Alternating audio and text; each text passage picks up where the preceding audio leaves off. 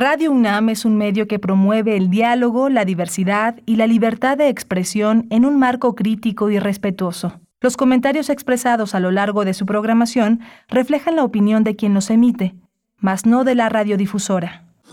Radio UNAM presenta Primer Movimiento, El Mundo desde la Universidad. Buenos días, bienvenidos, bienvenidas. Estamos en primer movimiento, 7 con 4 minutos de la mañana en este miércoles 8 de marzo. 8 de marzo, Día Internacional de la Mujer. El 8M ya llegó un día en que se visibilizan las condiciones de desigualdad entre hombres y mujeres en todos los ámbitos de la vida. Y bueno, como sabemos, hoy tiene lugar la marcha del 8M en todo el mundo, en muchas ciudades em, del país también. Ya desde hace algunos años en América Latina, pues eh, se realiza particularmente esta, esta conmemoración, esta lucha en América Latina y México no es la excepción, es una lucha por la igualdad de condiciones, pues que sostiene un movimiento muy peculiar, muy amplio, que es el de los feminismos. Y bueno, eh, estamos aquí en esta mañana de miércoles 8 de marzo del 2023 con todo el equipo. Esta mañana en, aquí en cabina se encuentra Rodrigo Aguilar en la producción ejecutiva, Violeta Berber en la asistencia de producción. Hoy está el señor Jesús Silva en la operación técnica de la consola. Está también, nos acompaña Antonio Quijano, nuestro jefe de noticias, y Miguel Ángel Quemain en la conducción. Tamara Quiroz en redes sociales, por cierto, por cierto claro que, que está por ahí recibiendo sus comentarios. Miguel Ángel, buen día. Hola, buen día, buen día a todos los que ya están listos para participar de múltiples maneras en este día tan importante. Eh, después eh, de, la, de la pandemia, una, una, una fecha muy significativa en todos estos años de lucha, de tratar de superar la precariedad en la que sumió a muchas familias, a muchas mujeres, a muchos niños la pandemia, pero bueno, se recuperan, se recuperan las fuerzas, los espacios de participación. Y hoy vamos a tener una, un menú muy interesante, muy muy en la medida de este día. Vamos a hablar eh, sobre una campaña de fondeo que se llama Hagamos un libro que cuente sobrevivientes de feminicidio con Ana Valderrama, que es parte de la colectiva Sobrevivientes de Feminicidio de, la, de Jalapa, Veracruz, y Teresa, un, una, que es parte de la colectiva Sobrevivientes de Feminicidio eh, también eh, de Jalapa, en Veracruz. Tendremos en nuestra nota nacional, bueno, en nuestra nota del día en realidad vamos a conversar con Mónica Quijano, directora de Educación para la Igualdad de la Coordinación para la Igualdad de Género de la UNAM. Vamos a conversar con ella porque esta coordinación de la UNAM tiene muchas actividades, cerca o más de 400 actividades en conmemoración y en relación con esta fecha del 8 de marzo. Así es que, bueno, pues además decir que esta, en este año la temática del 8 de marzo tiene que ver con la inclusión digital, la innovación y tecnología para la igualdad de género y en ese sentido también corren las actividades que ha de desarrollar la SIGU, la Coordinación para la Igualdad de Género de la UNAM. Vamos a tener también el panorama laboral, las precariedades laborales para las mujeres en México. Acción Ciudadana frente a la pobreza tiene una propuesta. Vamos a hablar con Paulina Gutiérrez, que ella es responsable de articulación e innovación de Acción Ciudadana frente a la pobreza. Hoy tendremos poesía necesaria en la voz y selección de Miguel Ángel Quemain. Vamos a tener eh, Shimbo, MC, cantante y activista, lanza un nuevo sencillo. Con Shimbo cantautora y activista vamos a conversar. Ella tiene más de dos décadas haciendo música. Fue una de las primeras mujeres que cimentó el hip hop nacional. Y cerramos con el doctor Plinio Sosa en El Crisol de la Química, El Caroteno y Hasta no ver, no creer, el título de la participación del doctor Plinio Sosa, académico de tiempo completo en la Facultad de Química, dedicado principalmente a la docencia y a la divulgación de la química. Estos son los contenidos y todo lo que ustedes quieran eh, pues también agregar y comentar a lo largo largo de esta mañana, de 7 a 10, les acompañamos en el 96.1 de la frecuencia modulada, el 860 de amplitud modulada y en www.radio.unam.mx. Escríbanos en redes sociales, arroba PMovimiento en Twitter y Primer Movimiento UNAM en Facebook. Nosotros vamos primero con nuestro reporte, con el reporte técnico semanal sobre COVID-19.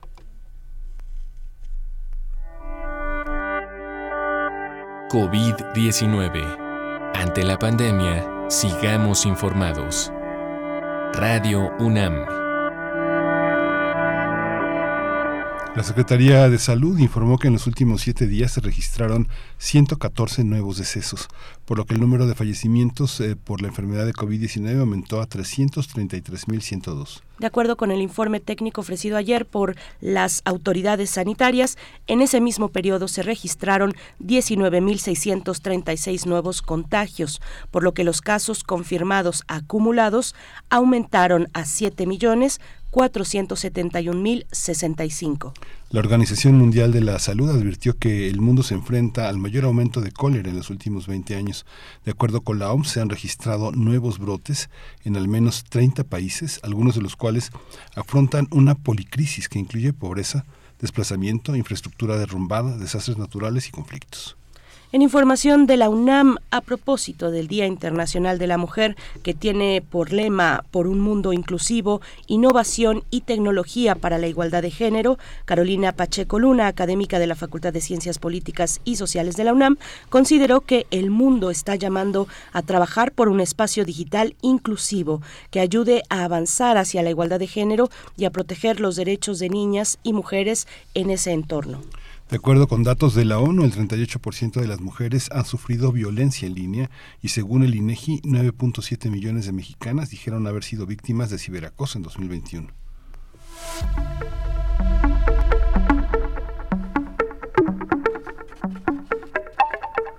Recomendaciones culturales. Radio UNAM invita al concierto que ofrecerá el guitarrista Amílcar Baeza quien interpretará obra de, eh, de Bach, eh, eh, Ebert Vázquez y Alberto Ginastera. La cita es mañana, jueves 9 de marzo, a las 20 horas en la sala Julián Carrillo de nuestra emisora. Adolfo Prieto 133, Colonia del Valle. La entrada es libre, es, es, libre, el cupo es limitado, así es que tome sus previsiones. Si tiene el deseo de asistir a este concierto de Amilcar Baeza, pues con la interpretación de estos compositores.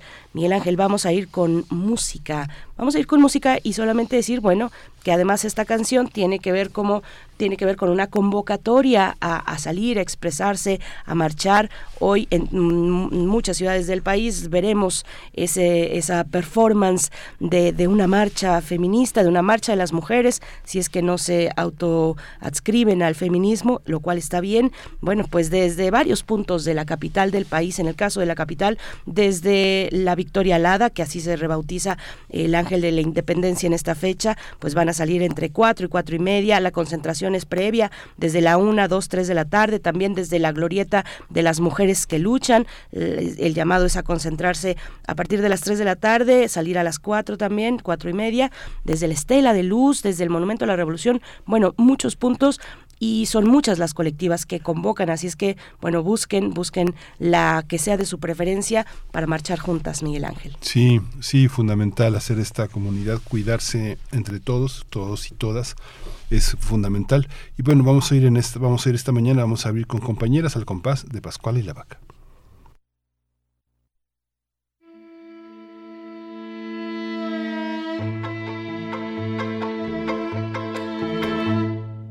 Mi vecinita sale a la calle vestida en carnaval.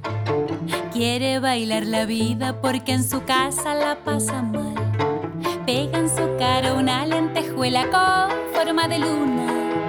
Borda en su falda el nombre que llevó una hermana muerta. Así como las aves vuelan haciendo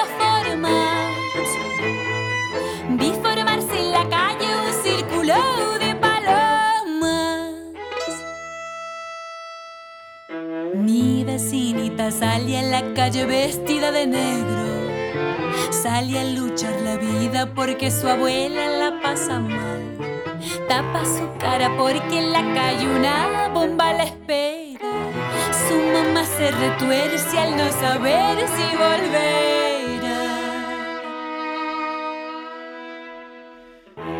Así como las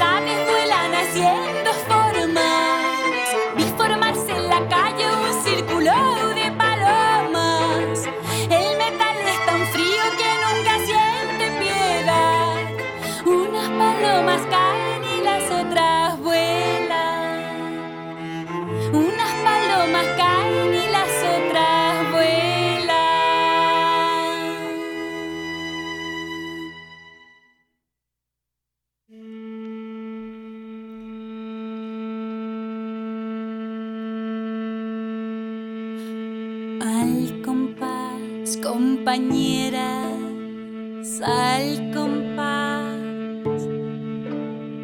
Esta es nuestra pena y nuestra lucha. Al compás, compañeras, al compás. Este es nuestro canto y nuestra lucha. Compañeras, al compás.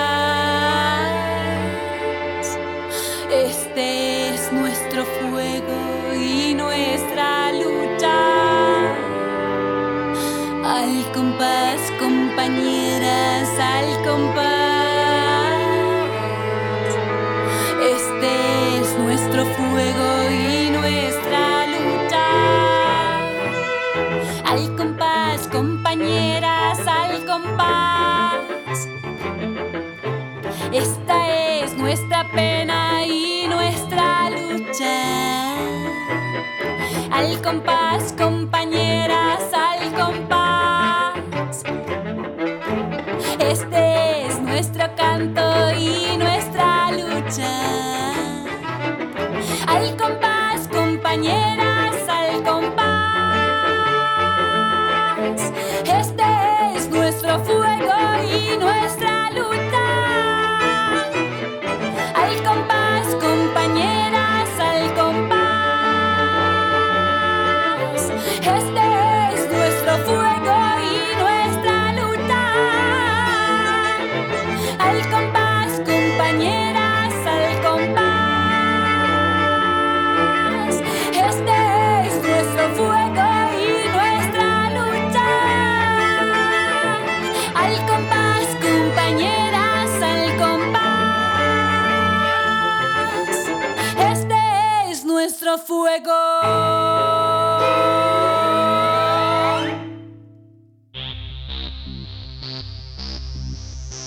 festivales, ferias y más. Recomendaciones culturales. Los integrantes de la colectiva de sobrevivientes de feminicidio tienen como meta contar su historia a través de un libro colectivo. Para cumplir este sueño, las sobrevivientes de intento de feminicidio van a hacer una colecta a través de una plataforma de las llamadas crowdfunding para poder hacerlo realidad. Ana Valderrama, vocera de la colectiva, explicó que a través de este libro buscan contar sus vidas y lograr cierto tipo de justicia, ya que consideran que escribir ayuda a sanar. Se optó por una plataforma que cree en el cambio social de los proyectos como el de las colectivas, por lo que la campaña va a iniciar ya el primero de marzo, inició el primero de marzo y va a ser anunciada a través de redes sociales, continuar esa campaña a través de las redes. Además, se eligió esta fecha debido a que la plataforma activará algunas horas para duplicar, eh, para duplicar las donaciones que reciban. De esta manera, las sobrevivientes de intento de feminicidio también buscan forjar una red de apoyo para salir adelante y apoyar a más mujeres. Ana Valderrama considera que la idea es crear un libro lindo y poderoso, que también esté complementado de ilustraciones. Y realizaremos esta mañana una charla, vamos a tener una, charla sobre esta iniciativa para recolectar fondos para sobrevivientes de feminicidio. Este día nos acompañan dos invitadas, Ana Valderrama, parte de la colectiva Sobrevivientes de Feminicidio de Jalapa, Veracruz. Gracias por estar esta mañana. Buenos días en este 8 de marzo. Ana Valderrama, bienvenida, bienvenida a Radio Nama, Primer Movimiento. ¿Cómo estás? Hola, muchísimas gracias por el espacio y sí, aquí estamos muy dispuestas a escribir y a marchar. Muy bien. Muchas gracias. Vamos, estamos también con Teresa. Teresa es parte también de la colectiva Sobrevivientes de Feminicidio, también de Jalapa, Veracruz, y está con nosotros para hablar de esta, de esta experiencia y de esta aventura de conseguir fondos para, para seguir contando las historias. Bienvenida, Teresa. Buenos días.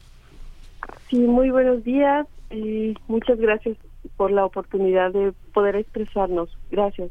No, al contrario, muchas gracias. Bueno, con esta, con esta iniciativa y la lectura, la lectura detrás, las letras, la escritura, eh, compartir a través de las letras, pues eh, la necesidad de justicia y las historias de estas mujeres mm, sobrevivientes de feminicidio. Ana, voy a iniciar contigo en ese mismo orden que las presentamos. Iniciamos esta charla. Cuéntanos en qué consiste esta campaña de, de fondeo.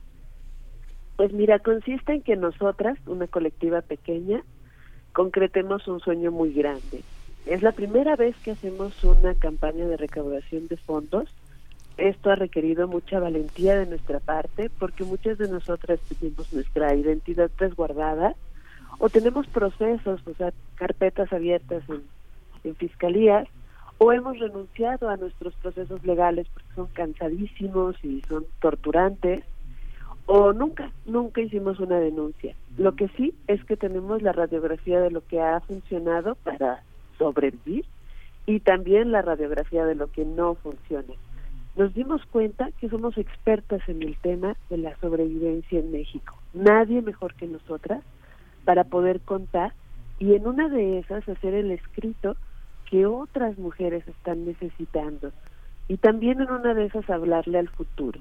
Entonces este es un ejercicio que sana, escribir sana, nosotras creemos eso, nosotras nos acompañamos en el proceso de sanación individual de cada una, pero nos compartimos lo que nos está funcionando o cómo nos estamos sintiendo y nos acompañamos en el proceso de acceso a la justicia, donde quiera que esté esta, porque ya nos dimos cuenta que en los pasillos de la legalidad está bien difícil adquirir justicia. Tal vez la justicia se construye y la tengamos que construir nosotras. Entonces sí, efectivamente creemos que un libro nos va a dar cierto grado de justicia al, al contar nuestras historias en nuestros propios términos. Y quiero aclarar que son nuestras historias, no nuestras agresiones, porque no queremos hacer un libro, imagínate que todas tuviéramos que contar cómo, cómo vivimos esto, sino más bien desde otro lugar, la sobrevivencia vista desde diferentes esferas. Sí, ¿cómo lo ves tú, Teresa? Porque, bueno, también, por supuesto, eh, no, no se trata, como dice bien Ana, de volver a, exponer, de revictimizar. Eh, yo he escuchado en ocasiones que sobrevivientes de distintas violencias dicen, no queremos ser valientes, queremos ser felices y queremos justicia y estar seguras. ¿Cómo, cómo, ¿Cómo lo vives tú? ¿Cómo vives esta experiencia, Teresa, con este, con este libro, con este, esta campaña de fondeo y lo que hay detrás?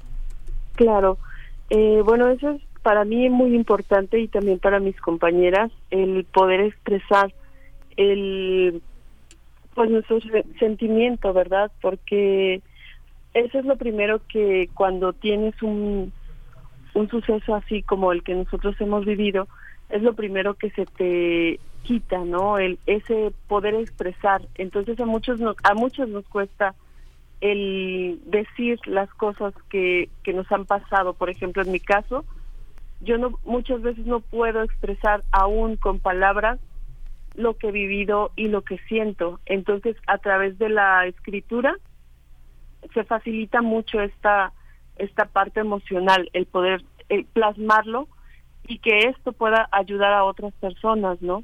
Que también están viviendo eso y que igual tienen eh, temor para para expresarlo. Sí. Hay una, hay una, hace, hace unos días eh, falleció una, una modelo alternativa, una modelo que era performancera, artista plástica, y alrededor de ella hubo una, una red de solidaridad muy interesante y se da uno cuenta lo ciego que está uno. Muchas, muchas amigas, actrices, modelos han sido atacadas con ácido. Hay, hay, quienes han sido arrolladas por un auto. Es, algo que la sobrevivencia se da en muchísimos niveles. Es algo a lo que hemos estado ciego. Marilena Ríos, la saxofonista oaxaqueña que fue, que ha, que ha, dado una pelea muy valiente, hace visible una realidad que está a nuestro lado, pero que no la vemos. ¿En qué consiste adoptar un punto de vista para contar una historia de sobrevivencia, como dices, eh, como dices Ana, eh, desde distintos miradores se hace, pero ¿cuáles son los miradores que identifican una sobrevivencia, eh, cambiar la vida, enfrentarla de otra manera? Pues mira, un rasgo muy característico de nosotras es que estamos vivas. En México existen muchos tipos de violencia y también muchos tipos de violencia hacia las mujeres eh, hay madres buscadoras que buscan a sus hijos. Hay madres que luchan por los feminicidios consumados de sus hijas. Hay, hay muchísimas cosas, ¿no? Las podremos enlistar y se nos va el tiempo. Pero aquí nosotras tenemos nuestra voz, nadie nos la tiene que dar, pero sí necesitamos el apoyo para amplificarla. ¿De qué queremos hablar? Mira, queremos sí escribir testimonio, probablemente ensayo, ¿no? Queremos reflexionar las ideas que, que tenemos, los temas desde donde nosotras los, los hemos vivido. A mí me da mucha risa que hay foros sobre eh, violencia feminicida sin sobrevivientes. Es exactamente igual que un foro de lactancia sin mujeres, ¿no? O sea, estamos hablando de absurdos. Y entonces, eh, pues, ¿qué, ¿qué mejor que nosotras? Y yo hablo de, un ejercicio de valentía porque de verdad la, la campaña nos ha eh, motivado a decir, mira, esta es mi foto, este es mi pensamiento, porque tenemos que conectar con los posibles donantes. Que vean que esta colectiva tiene una variedad de mujeres, porque todas nosotras somos diversas, de edad, de, de lo que hacemos, de nuestro proyecto de vida, y hemos tenido que trabajar a distancia además, sobrevivirle a la pandemia como colectiva, y, y bueno, pues imagínate, y en una de esas también, una de nuestras herramientas es la ficción, contar cuentos. Cuentos obviamente que están inspirados ahora sí en hechos reales, pero sí ficcionar porque también nos da esa posibilidad de que quede muy claro de lo que estoy tratando de hablar, de no de no de no de burlarme, pero sí de encontrarle el sentido, incluso el sentido del humor negro tal vez de lo que está sucediendo. Pero puede ser también que la poesía sea la forma en que me exprese. Y como muchas de nosotras bordamos, hacemos collage, fotografía e ilustramos, pues este libro sí o sí tiene que venir también con otros lenguajes, porque como lo dice mi compañera, expresarnos, o sea, vivimos una cuestión como traumante, tenemos estrés postraumático. Entonces, eh, el lenguaje a veces nos queda corto, no tenemos todavía los vocablos para expresar lo que nos pasa, las secuelas que tenemos. Las sobrevivientes vamos con no solo depresión, insomnio, angustia, todas estas cuestiones que gracias a la pandemia ya entendemos que, se activan y existen, sino somos erráticas. Nos da miedo nuestra propia sombra. Salir a la calle o estar dentro de casa a veces son cuestiones muy, muy duras. A veces la agresión fue en nuestros hogares y tuvimos que desplazarnos, no solo de ciudad, sino casi casi de país, ¿no? Eh, hay toda una mecánica, como tú dices, eh, los agresores eh, pues tienen muchísimas herramientas para tratar de quitarnos la vida, desde la asfixia, la violencia ácida, este, armas blancas, armas de fuego, y sí, hay sobrevivientes con muchas heridas que tardan más de 15 días en sanar, pero hay sobrevivientes que no tienen ni un rasguño, aunque fueron balaseadas con armas exclusivas del ejército. O sea, la intencionalidad, todas nosotras sabemos, no necesitamos que un juez nos lo diga, que nos quisieron matar y que un segundo nos salvó, que una cuestión externa al agresor. Entonces el feminicidio en grado de tentativa sí es un tipo penal, está en las leyes, existimos, pero nadie nos cuenta, no, no, no hay data de nosotras. Entonces, para nosotros es súper importante contar un libro en nuestros términos, contar con, con ciudadanas y ciudadanos que digan, va, quiero ese libro, porque además el libro para mí y para muchas personas estoy segura que en Radio UNAM es una herramienta de transformación.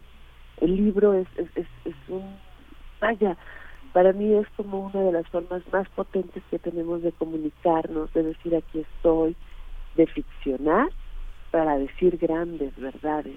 Y nosotras tenemos mucho que contar, muchísimo, muchísimo. Yo, yo estoy segura que este libro va a ser un libro digno.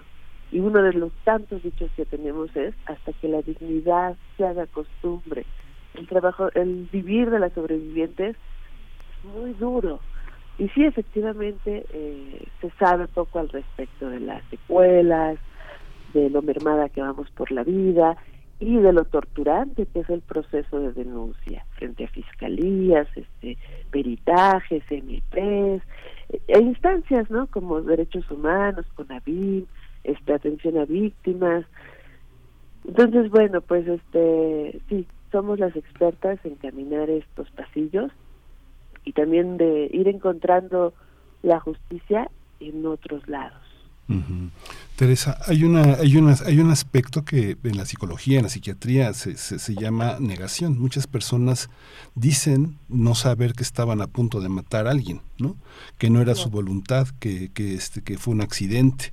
Y eso tiene una consecuencia jurídica. ¿Cómo, cómo se enfrenta una, una mujer que ha sido víctima de, de un intento de feminicidio a este lenguaje jurídico? Hay una parte del lenguaje jurídico que evidentemente es patriarcal, ¿no? Exacto.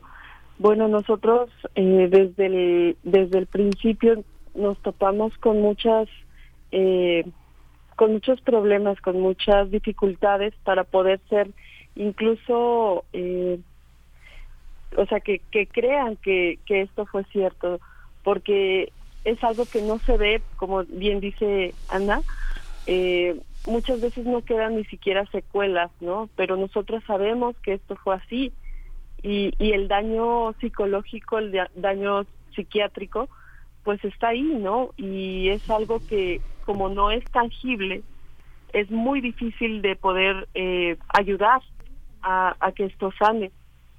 Incluso a nivel eh, legal, muchas veces ponen en duda que, que, que, esto haya sido así. Por eso es difícil llevarlo a, a que prospere alguna denuncia, muchas de nosotras no hacemos denuncia porque sabemos que no pues que no no lo vamos a poder eh, lograr no a otras compañeras sí tienen esa esa parte de de que lo han logrado pero muchas de nosotras incluso no queremos hacerlo no en mi caso yo no he podido hacerlo por igual por por temor y porque son cosas que no puedes demostrar en algunos casos no entonces está tu palabra contra contra gente que, que también pues ya tiene bastante poder en ese aspecto, ¿no? Sí, sí, Teresa, me gustaría continuar contigo. Eh, para que además de que, que, nos puedas ampliar un poco esta parte de lo que pasa, eh, ya nos comentas con, con la justicia, con los jueces, con los MPs, con los policías, de no los primeros que atienden, es difícil que les crean. ¿Qué pasa con, con el resto de la sociedad, con el entorno cercano o con la comunidad alrededor? ¿Qué tipo de exigencias, de expectativas incluso eh, recaen sobre una sobreviviente por parte de la sociedad, de su entorno eh, comunitario, de su entorno social? Claro, por parte de la sociedad igual es, es difícil porque muchas veces eh, piensan que te victimizas y, y que no quieres salir adelante, ¿no? pero este problema es algo que, que tú piensas que ya va saliendo y de repente otra vez caes en esa, eh, también se llama estrés postraumático, eh, muchas pues quedamos con esas secuelas, entonces para nosotros es muy difícil eh, y por eso es tan importante el acompañamiento entre nosotras, porque nosotras sabemos lo que hemos pasado y tal cual, cada quien en su proceso, pero casi son los mismos eh, pasos, ¿no? Eh, la gente piensa que pues que tienes que estar fuerte, pero muchas veces también necesitamos esa parte de, de que nos escuchen, de que nos vean, de que de que pues caminen con nosotros, ¿verdad? Porque no es un paso fácil el continuar en este mundo y después de haber vivido una experiencia trágica, incluso de gente que que tú pensabas que, que jamás te iba a dañar, que casi siempre es así, ¿no? De gente que es cercana a, a nosotros. Sí. Todo eso es muy, muy complicado de ir superando, pero cuando estamos juntas, de verdad que la, la fuerza y ese empuje es el que nos mantiene constantemente yendo hacia adelante. Por supuesto. Ana, eh, ¿qué nos puedes tú contar de esto, de las expectativas sociales, de las exigencias? Es, es duro decirlo, pero, pero es así, de las exigencias del entorno familiar, eh, social, de amigos, laboral, eh, sobre que, que, recaen sobre una sobreviviente de feminicidio, Ana, y que nos puedas ampliar también un poquito. Hace un momento cuando decías que no hay data, te refieres a que no hay pues datos estadísticos sobre las sobrevivientes, sobre qué es lo que pasa después pues precisamente en sus actividades laborales, eh, em, en, donde están, digamos, eh, digamos revisando por, por Estado de la República, haciendo este tipo de pues de distinciones, Ana, que nos puedas contar un poco. Sí, mira, pues va un poco en el sentido de, de lo que comparte Tere nuestro entorno cercano, nuestros familiares, quienes nos quieren, pues nos ven vivas, ¿no? Y, de verdad a veces su petición es que pasemos página. Nosotros encantadas, si nos dan la receta, pues la aplicamos. Lo que pasa es que al inconsciente, al cerebro, incluso al cuerpo, porque el cuerpo tiene memoria, pues no se le puede decir, mira, tranquilo, estás vivo, a lo que sigue. Porque hay frenos de mano puestos en nuestro interior, esas cuestiones como de que te quedas trabada, como que no sabes qué día es, o como que ves a tu agresor en cada esquina porque pues resulta que lo liberaron o está pasando el proceso en libertad. Entonces, eh, es muy difícil como de explicarlo, pero, pero sí hay muchas cuestiones que nos tienen erráticas y que pues no podemos pasar páginas, o sea, sí queremos, de verdad sí queremos, queremos apostarle a la vida, estamos vivas y demás, ¿no? Y también hay algo que, que nos mueve, que creo que es la garantía de no repetición. O sea, de verdad no queremos que nuestro agresor vaya a hacer lo que nos hizo a otras. Ahí hay un como un mandato muy sororal entre nosotras, no dicho, pero pero es eso. No queremos este venganza, queremos que se hagan responsables de lo que hicieron, para empezar que lo acepten, ¿no? Este, porque nuestros agresores, a diferencia de otros, eh, muchas veces son el vecino, el tío, el compadre, entonces eh, tú, tú como sociedad o como familia, pues dices, no, pero si eso es muy, muy ejemplar, incluso algunos son encantadores porque son narcisistas, ¿no? No todos. Entonces, bueno, pues este, súper difícil desenmascarar al bueno. Entonces sí, sí es una cuestión como, como muy este compleja. Eh, la sociedad, incluso ahorita que estamos en campaña, me he topado con, comunicadores que perciben que no existe el feminicidio en grado tentativa, ¿no? que el feminicidio es muerte. En México tenemos la cifra negra de cuántas mujeres son asesinadas al día por razones de género. 11.5. Yo el punto 5 no lo entiendo, yo digo 12. 12 mujeres eh, diario. O sea, estamos bien con eso, o sea, está, hablamos, ¿de qué estamos hablando? Pues ¿Cuántas sobreviven? ¿Por qué no hay datos? Pues porque las mujeres que sobreviven puede ser que no tengan las herramientas para nombrar que acaban de sobrevivir, simple y sencillamente siguen viviendo con el agresor, ya sea su pareja sentimental o parte de la comunidad, y pues no hay herramientas. Y la que sí denuncia, pues no llega con, oye, acabo de vivir una feminicidio grado tentativa. Pues no, construir esta frase nos ha costado muchísimo. Llega a fiscalías, le escuchan, muchas de, nosotras llegamos a estos espacios y quien atiende pues está comiéndose su torta, está echando la chacha, o sea, no hay un, ambiente de contención, son, son espacios muy horribles, desde la espera, ¿no? Que tienes que esperar parada ahí, herida o súper asustada o demás. Y ya cuando lo dices por primera vez, te clasifican el tipo penal como violencia familiar o acoso o heridas graves o hemos tenido cosas tan así chistositas como robo de ganado cuando ni ganado tenía la, la sobreviviente, ¿no?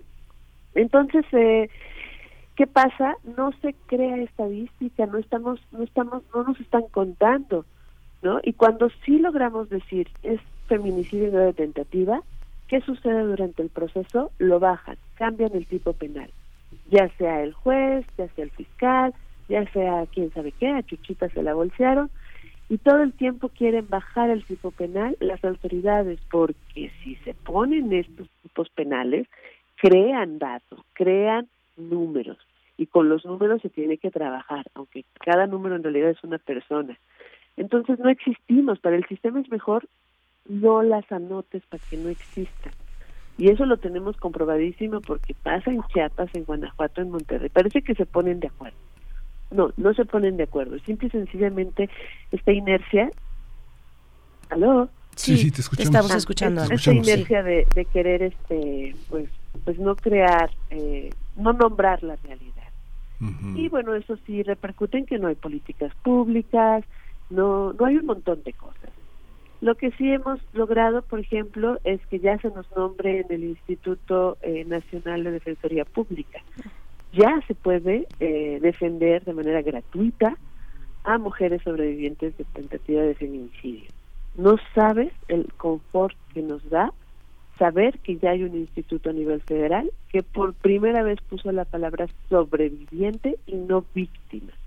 Porque además no nos gusta para nada que nos nombren víctima. No podemos escapar de eso. En las carpetas así nos ponen. Ah, te roben la bolsa o te, o te quieran matar, eres víctima, ¿no?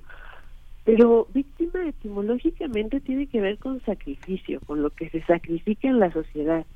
Y no estamos cómodas con el hecho de sentirnos las sacrificadas. La, la palabra sobrevivientes, bueno, pues nos da como, como una escena de que sí, no estamos relax, estamos como nadando a contracorriente, sí no estamos cansando, tampoco es que sea nuestra palabra favorita, pero describe muy bien lo que estamos logrando, sobrevivir y juntas, en colectividad, acompañándonos, escuchándonos y ahora escribiendo. Yo sueño con, con una palabrita que por ahí en la UNAM tiene creo que una, una publicación que se llama Vindictas.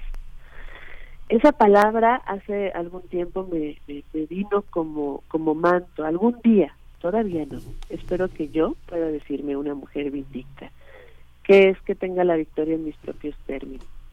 Es eso que están diciendo, quiero vivir en paz, en armonía, acomodar lo que vivido donde no me haga daño, no negarlo, pero saber que soy más, que tengo un proyecto de vida. Entonces, yo sé que muchas de mis compañeras pues no no, no somos vindictas, no no no hemos alcanzado esta esta cuestión, estamos en el proceso.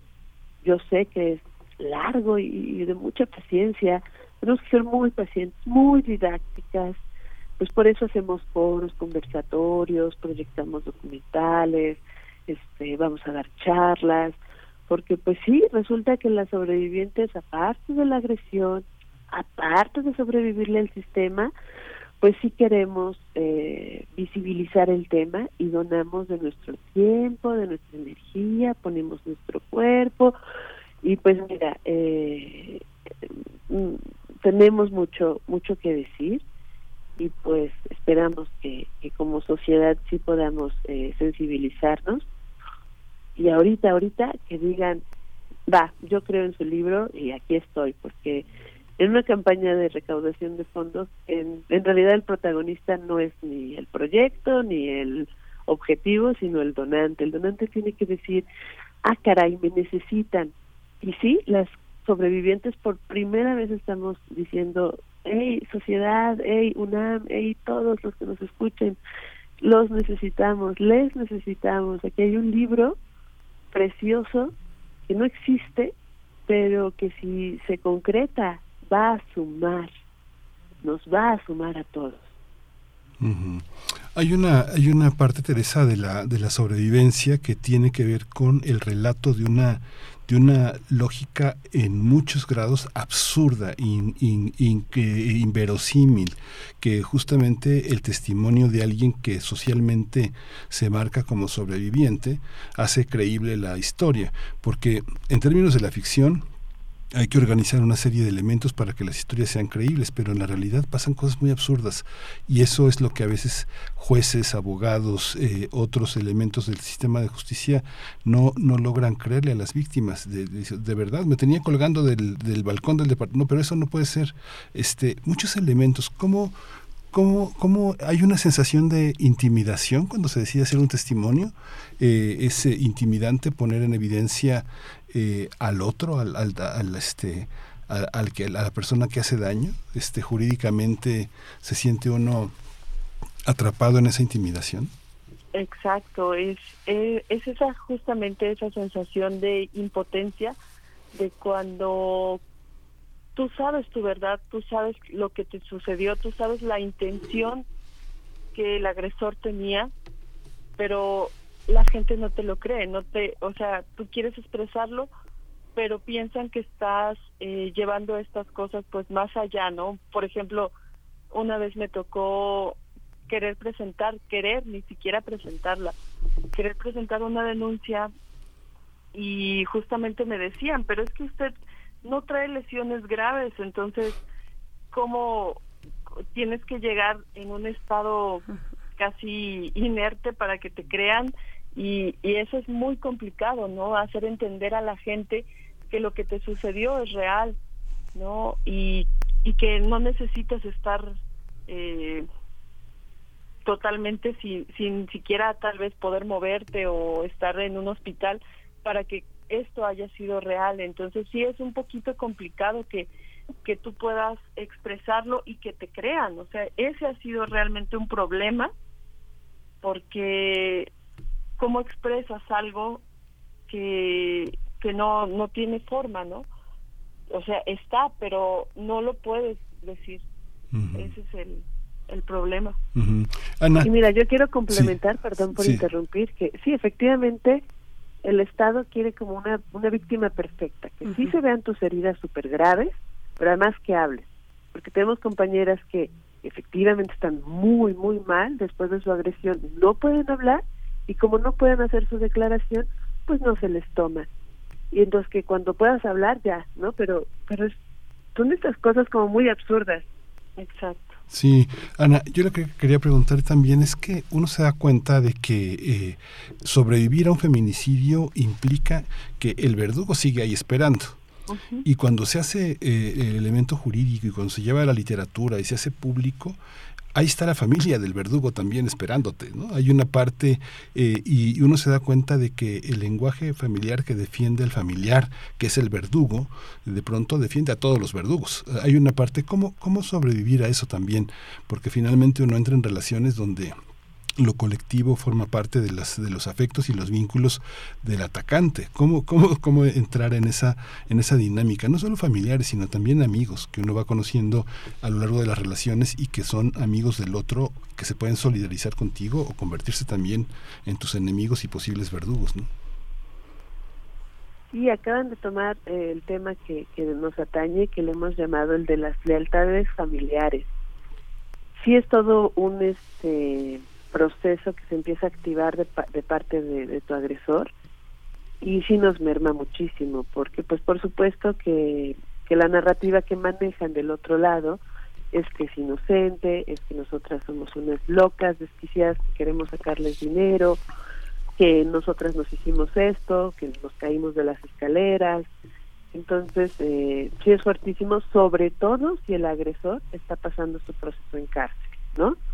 Es así como no pobrecito hay que sacarlo entonces eh, pues toda nota que saquemos tiene su réplica y entonces es así toda una narrativa donde la que está eh, mercando con esto somos nosotras.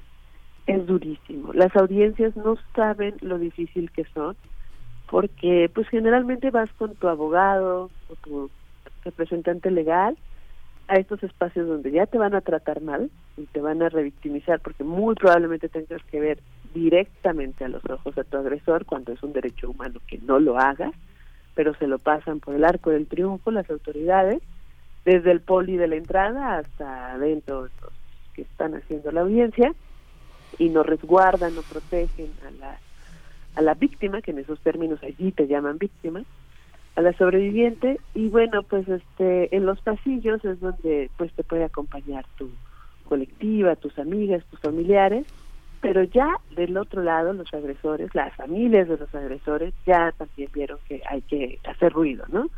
Y entonces también se ponen y son muy, muy difíciles estos momentos porque desde que llevan sus lonas te gritan, te merman, o sea, para llegar a una audiencia tú tienes que, hacer un acto muy fuerte y a veces las audiencias se cancelan porque la fiscal tenía otra cosa que hacer, se le olvidó o porque veto a saber entonces imagínate el gasto de energía, lo que te implicó como sobreviviente estar allí tres, cuatro horas esperando para que a la mera hora no pase nada eh, o se hiciera la audiencia. Entonces es fuertísimo el tema de las lealtades familiares, ya no te digo en Facebook, nosotros como colectiva, a veces por litigio estratégico, no siempre, eh, pues sí se llama medios de comunicación, se acuerpa a la compañera con un cartel, con una infografía, este, se trata de ser muy didácticas, de miren, existe este caso, acompañen, etcétera. Y bueno, pues es el momento en que nuestras redes se llenan de eh, lealtades familiares equivocadas, ¿no?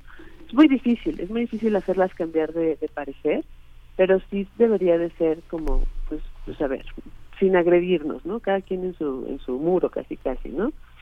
¿Y qué sucede? Que, que se agarran de, de, dichos muy extraños como hay que juzgar sin perspectiva de género, la perspectiva de género, no sé qué, y tú dices, luchas como la de, la señora Irinea, ¿no? De que toda muerte violenta de mujer sea investigada con perspectiva de, de género. Entonces, es súper fuerte porque te das cuenta del nivel de didáctica que tienes que manejar, ¿no? O sea, es que no no es un capricho la perspectiva de género, es una forma de ver el contexto, de hacerte las preguntas adecuadas, de, de analizar, de hacer ciencia, ¿no? Entonces, híjole, eh, es otra cosa que tenemos ahí en el tintero de cómo empezarla a entender para empezar y también este pues cómo protegernos no porque algunas de nuestras compañeras eh, lo han vivido y lo han tenido que, que afrontar es la palabra que utilizamos pues con mucha fortaleza no y, y desinflas no o sea perder tu espacio digital es una es una una realidad fuerte en este mundo tan, tan de teléfono tan de internet pero muchas compañeras lo que tienen que hacer para estar bien es no, es, no estar en redes, no existir en redes. Y también eso tiene su costo, ¿no? O sea, imagínate que, tengas que renunciar a tu Facebook, a tu Twitter, a todo, porque lo que recibes es un ciberacoso de las lealtades familiares. Híjole, han tocado un tema que, que sí nos, este, nos cuesta a algunas de nosotras y que bueno, pues es otra de las cosas que vamos a tener que de ir desmantelando de a poco. Como ven, es una montaña. Es una montaña. Es, es una montaña eh, y son varias montañas que, que, se juntan. Además, a mí me interesa mucho hacia el cierre del, del, de, de, la charla preguntarles, preguntarte, Teresa y Ana, cómo es que ustedes deciden reunirse, cómo se encuentran, cómo deciden organizarse y pues llevar a cabo esta colectiva sobrevivientes de feminicidio de Jalapa, Veracruz. Cuéntenos un poco de ese punto, de ese punto que también es muy luminoso, eh, supongo yo, Teresa. Sí, mira, a mí me invitan eh, en un momento en el que yo también estaba buscando como esa parte de apoyo eh, emocional, incluso me invitan a, a colaborar con, con las sobrevivientes, justamente las conozco en un en una reunión que hubo en la Cámara de Diputados, ¿verdad, Anita? Sí.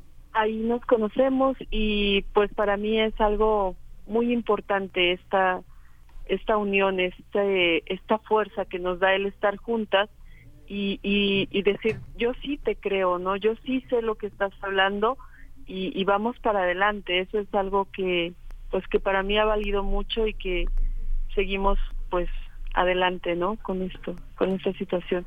Claro. Eh, Ana, ¿qué, nos puedes comentar respecto a, esto, cómo surge la colectiva y que pues nos des los detalles de cómo de cómo le entramos a esta campaña de fondeo, cómo podemos aportar, cuáles son las rutas, las vías para pues poder enterarnos del trabajo que quieren realizar con hagamos un libro que cuente. Eh, eh, pues cuéntanos tú, Ana. Pues mira, esta colectiva pequeña surgió sí en Jalapa, pero no solo nos hemos este abierto a, solo trabajamos en esta parte del planeta, porque el feminicidio, como les comentaba, está en todos lados y nos necesitamos, no importa en, en dónde estemos. Eh, surgió en una cafetería cuando tres sobrevivientes directas y una indirecta estábamos allí como, como llorando casi casi, diciendo que es una pandemia Todavía no se ponía de moda la palabra. Estábamos a unos meses de que empezara lo del COVID. Y pues osadamente decidimos crear una página, eh, comunicarnos a través de un chat, pero eso no es una colectiva. Una colectiva también hace incidencia política, es revolucionaria y mucho más si tiene ternura radical. Tomamos herramientas de diferentes feminismos, no es un requisito que seas feminista para, no, porque a todas nos puede pasar, pero es importante que se sepa. ¿Y qué es lo que sucedió? Bueno, logramos un micro reportaje y eso hizo que otras mujeres escucharan y se espejaran y pudieran nombrarse. Y durante la pandemia eh, eso es lo que sucedió. Nos empezamos a encontrar. Las redes sociales y las redes en general salvan, sostienen, y es así como ya somos más de 35 mujeres, eh, nos acompañamos, nos vamos platicando, es muy difícil, pero lo hemos logrado. A veces podemos estar varias en alguna reunión, ya sea nuestro círculo de la palabra o nuestro taller de escritura, o hacemos reuniones de emergencia porque una está desinflada y no puede dormir y pues vamos todas allí. Hacemos cada una eh, cuando puede alguna cuestión en su territorio, aquí en Jalapa las que estamos, pues hacemos conversatorios, proyectamos, este, somos muy creativas. Aquí la creatividad no falta. Yo les invito a que vayan a nuestras redes y vean las cosas que hacemos. Nuestras herramientas son conversar, es compartir, es sensibilizar a través de la palabra. Por eso es muy natural ahorita que queramos hacer un libro. Un libro en nuestros términos, no un libro sobre nosotras. ¿No? Nosotras somos las autoras y nosotras sí queremos ser como las coeditoras. Por eso necesitamos esta vaquita que no es el total de lo que se necesita para hacer un libro. Un libro es caro y más en los términos en que lo soñamos, a color, ilustrado, bien diseñado. O sea, nosotros queremos un libro que, que sea digno, tenga mucha dignidad adentro y que nos dé justicia y además un libro viaja, entonces este no solamente es imprimirlo y embodegarlo, sino distribuirlo, presentarlo, que se mueva y llegue donde tenga que llegar, donde haga falta. Eh, la plataforma eh, es HipGift, pero la forma más fácil de llegar es que vayan a nuestras redes sociales, a nuestro Facebook, Sobrevivientes de Feminicidio, al Instagram o al Twitter, arroba vivas estamos, le den clic al link de HipGift y te lleva directo a nuestro proyecto, porque ahorita hay muchos proyectos en la campaña de Go Mujer hay muchos este, colectivas y asociaciones civiles que subieron sus proyectos. Y entonces, bueno, pues ahí está el nuestro, nuestro libro. Y es muy amena la plataforma. Si algo a mí me dejó la, la pandemia es que aprendí a hacer transferencias y a confiar un poco en pagar en línea. Eh, puedes utilizar tarjeta de crédito, de débito, puedes deducir impuestos también, se vale, en todo México y Estados Unidos. Se puede donar de Europa, de donde tú quieras. E incluso si no te sientes en confianza de utilizar tu tarjeta, también puedes hacer una orden de pago para alguna tienda de estas que están en la esquina o tienda departamental e ir a pagar a, estas este, instancias. Sí. Eh, eh, pretextos no hay, ¿no? Y justamente este 8M de 2023, a ciertas horas, ahorita no me acuerdo cuáles, eh, tu donativo tiene un fondo de contrapartida. Es decir, creo que empieza a las 10 de la mañana tú donas 100 pesos, hip los, los espejea y se vuelven 200. Entonces, es una forma de que la vaquita crezca. Hoy, todos los que nos están escuchando, pónganse activos, tal vez no marcharon, tal vez son hombres, tal vez son mujeres que tienen que estar trabajando, pero nos estás escuchando, anímate a ser parte de este libro. Nos puedes dejar un mensajito ahí diciéndonos qué te pareció y demás, dona y sé parte de este libro que para mí va a ser histórico es histórico. Desde el hecho de que ya lo estamos fondeando, ya estamos cambiando la narrativa. Por supuesto. Pues, pues, Ana Valderrama, pues muchísimas gracias, eh, parte de la colectiva Sobrevivientes de Feminicidio. Muchas gracias por estar con nosotros. Teresa, también muchas, gracias. mucha suerte con la colecta, mucha suerte con esa, con esa solidaridad entre seres humanos que cuando están eh, cabizbajos eh, a la baja, pues ahí van, ahí vamos todos a hacer apoyo, a meter un hombro. Muchas gracias. Gracias, abrazo, Tere, en la distancia y muchas gracias a ustedes. También los abrazo. Nosotros, nosotros y nosotras, nosotras y nosotros también, por supuesto. Solamente, bueno, ahí están las redes sociales, arroba vivas estamos en Twitter. Búsquenlo así porque hay otra cuenta que es Estamos Vivas, no es por ahí, arroba vivas estamos, todo en bajas, eh, todo en minúsculas pues y seguido y ahí las van a encontrar para que donen. Nosotros ya estamos escuchando al fondo canción sin miedo, no, no, no, no, vamos con Querida Muerte, Querida Muerte de René Ghost. Precisamente habla de ese, de ese miedo de transitar las calles y tener el temor a no sobrevivir, a ser afectada, agredida. Vamos con ello y después al corte. Pero una duda crece en mi cabeza. ¿Será que lo mejor es ir a prisa mientras doy vuelta en la esquina de los ojos que me acechan?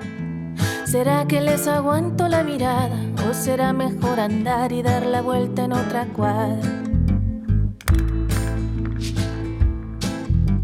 La otra cuadra es un poco lo mismo. Ciudad exponencialmente pesada. ¿Será que solo soy placer gratuito? Un anaquel abastecido. Mire a ver si algo le agrada. ¿Será que en esta curva de cadera mi vida corre peligro más que en la de carretera?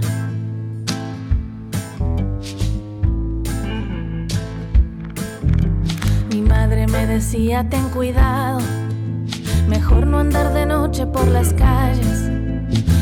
Fíjate muy bien que cualquier trago que te tomes te lo sirvan cuando estés allí delante. A mis hermanos no sé qué les dijo, no sé si le mortifique que alguna mujer los mate.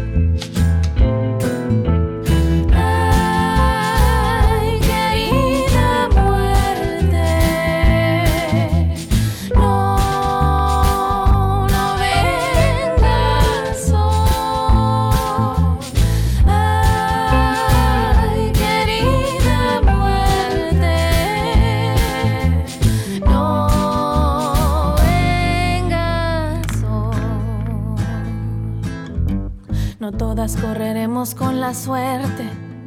Estar de suerte ahora es estar viva. Ahora estar de suerte es que tu novio no resulte violador, abusador o femicida. Ahora estar de suerte es que a la muerte no le guste tu cintura.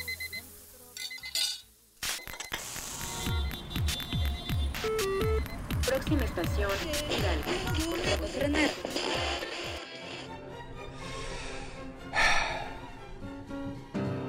...96.1 de frecuencia modulada. 860 de amplitud modulada. Transmitiendo desde Adolfo Prieto 133 en la Colonia del Valle. XEUN. Radio UNAM. Experiencia sonora. Todo tiempo pasado fue necesario para llegar hasta el ahora. Por eso debemos agradecer cada descubrimiento, cada hallazgo del pasado que ha derivado en lo que somos ahora. Historiadores como Enrique Florescano han entregado su vida a la investigación y, aún más importante, la divulgación de este conocimiento para no caer en el ya tan conocido vicio de repetir los errores. Al doctor Florescano le debemos también su visión de utilizar el futuro para comprender el pasado, renovando la forma de hacer historia, desde la escritura de la misma hasta el fortalecimiento de las instituciones por las que pasó, como el Instituto Nacional de Antropología e Historia. A lo largo de su vida, se le intentó agradecer de muchas maneras, con el Premio Alfonso Reyes del Colegio de México, el Premio Nacional de Ciencias Sociales de la entonces Academia de la Investigación Científica, las Palmas Académicas y la Orden Nacional del Mérito Francesas, el Premio Nacional de Ciencias y Artes y la presea Otón de Mendizábal de Lina. Nos queda para recordarlo su copiosa obra sobre historiografía, mitología y cosmovisión de los pueblos originarios. Descanse en paz, Enrique Florescano. 7 de julio de 1937, 6 de marzo del 2023.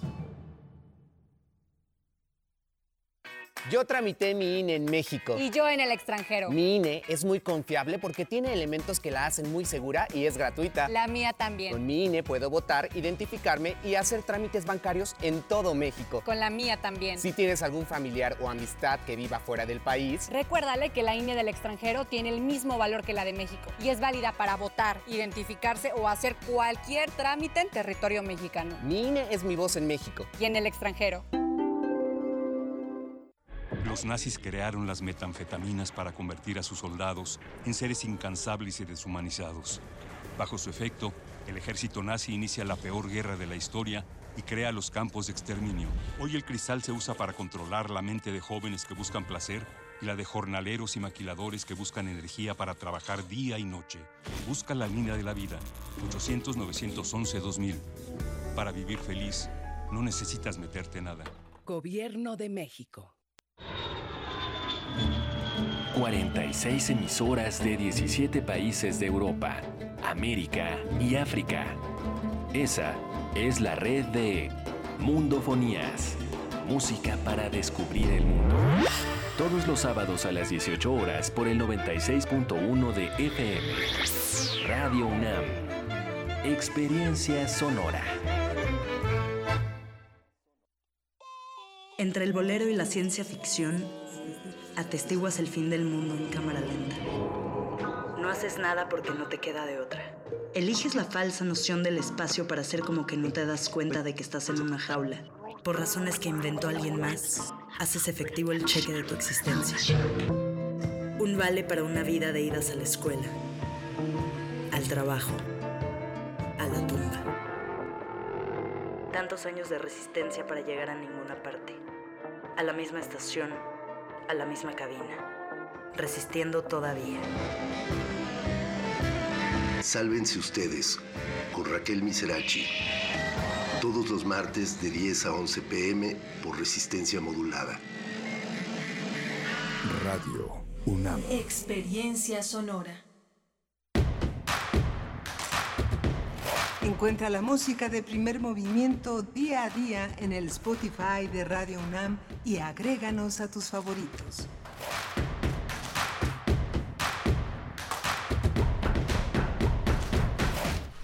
Hola, buenos días. Estamos ya de regreso aquí en Primer Movimiento. Son las 8.05 de la mañana. Eh, es, eh, es eh, 8 de agosto. 8 de agosto. un 8 de día marzo. funda- 8, de- 8 de agosto. 8 de agosto. El, el inconsciente. No les voy a decir con qué se asoció porque no tiene sentido, pero es una fecha muy conmovedora. Berenice y yo estamos eh, hablando de todo lo que significa en términos de compromiso, impotencia, eh, eh, responsabilidad, muy, muy complicado. Estamos Rodrigo Aguilar en la producción ejecutiva y mi compañera Berenice Camacho al frente de la conducción. Querida Berenice, buenos días. Buenos días, Miguel Ángel Quemain. Estamos aquí ya de regreso después del corte en esta mañana de 8 de marzo del 2023. Les saludamos también Radio Nicolaita. Muy buenos días. 104.3 de la frecuencia modulada es eh, el espacio en el que nos aloja la Radio Nicolaita para llegar a Morelia, para poder saludar y hacer comunidad con la Universidad Michoacana de San Nicolás de Hidalgo y con todos los escuchas de la universidad o no, con todas las personas, todos los oídos que se acercan y que coincidimos en estas frecuencias universitarias, tanto en Morelia como en Ciudad de México y en el mundo entero, porque también estamos en www.radio.unam.mx. Pues sí, con esta jornada que ya inicia desde el día de ayer por la noche vaya, bueno, sem- es prácticamente semanas atrás todos los preparativos que tienen que ver con el 8 de marzo, pues eh, es un trabajo muy arduo, Miguel Ángel, un trabajo muy arduo, pero bueno, pensaba yo en el día de ayer, porque ayer por la noche, eh, uno que sigue a distintas colectivas feministas, pues estuve ahí muy pendiente de lo que estaban organizando y que, y que ya parece ser eh, pues una actividad recurrente cada 8 de marzo, lo que mm, organizan las integrantes de la colectiva de la Antimonumenta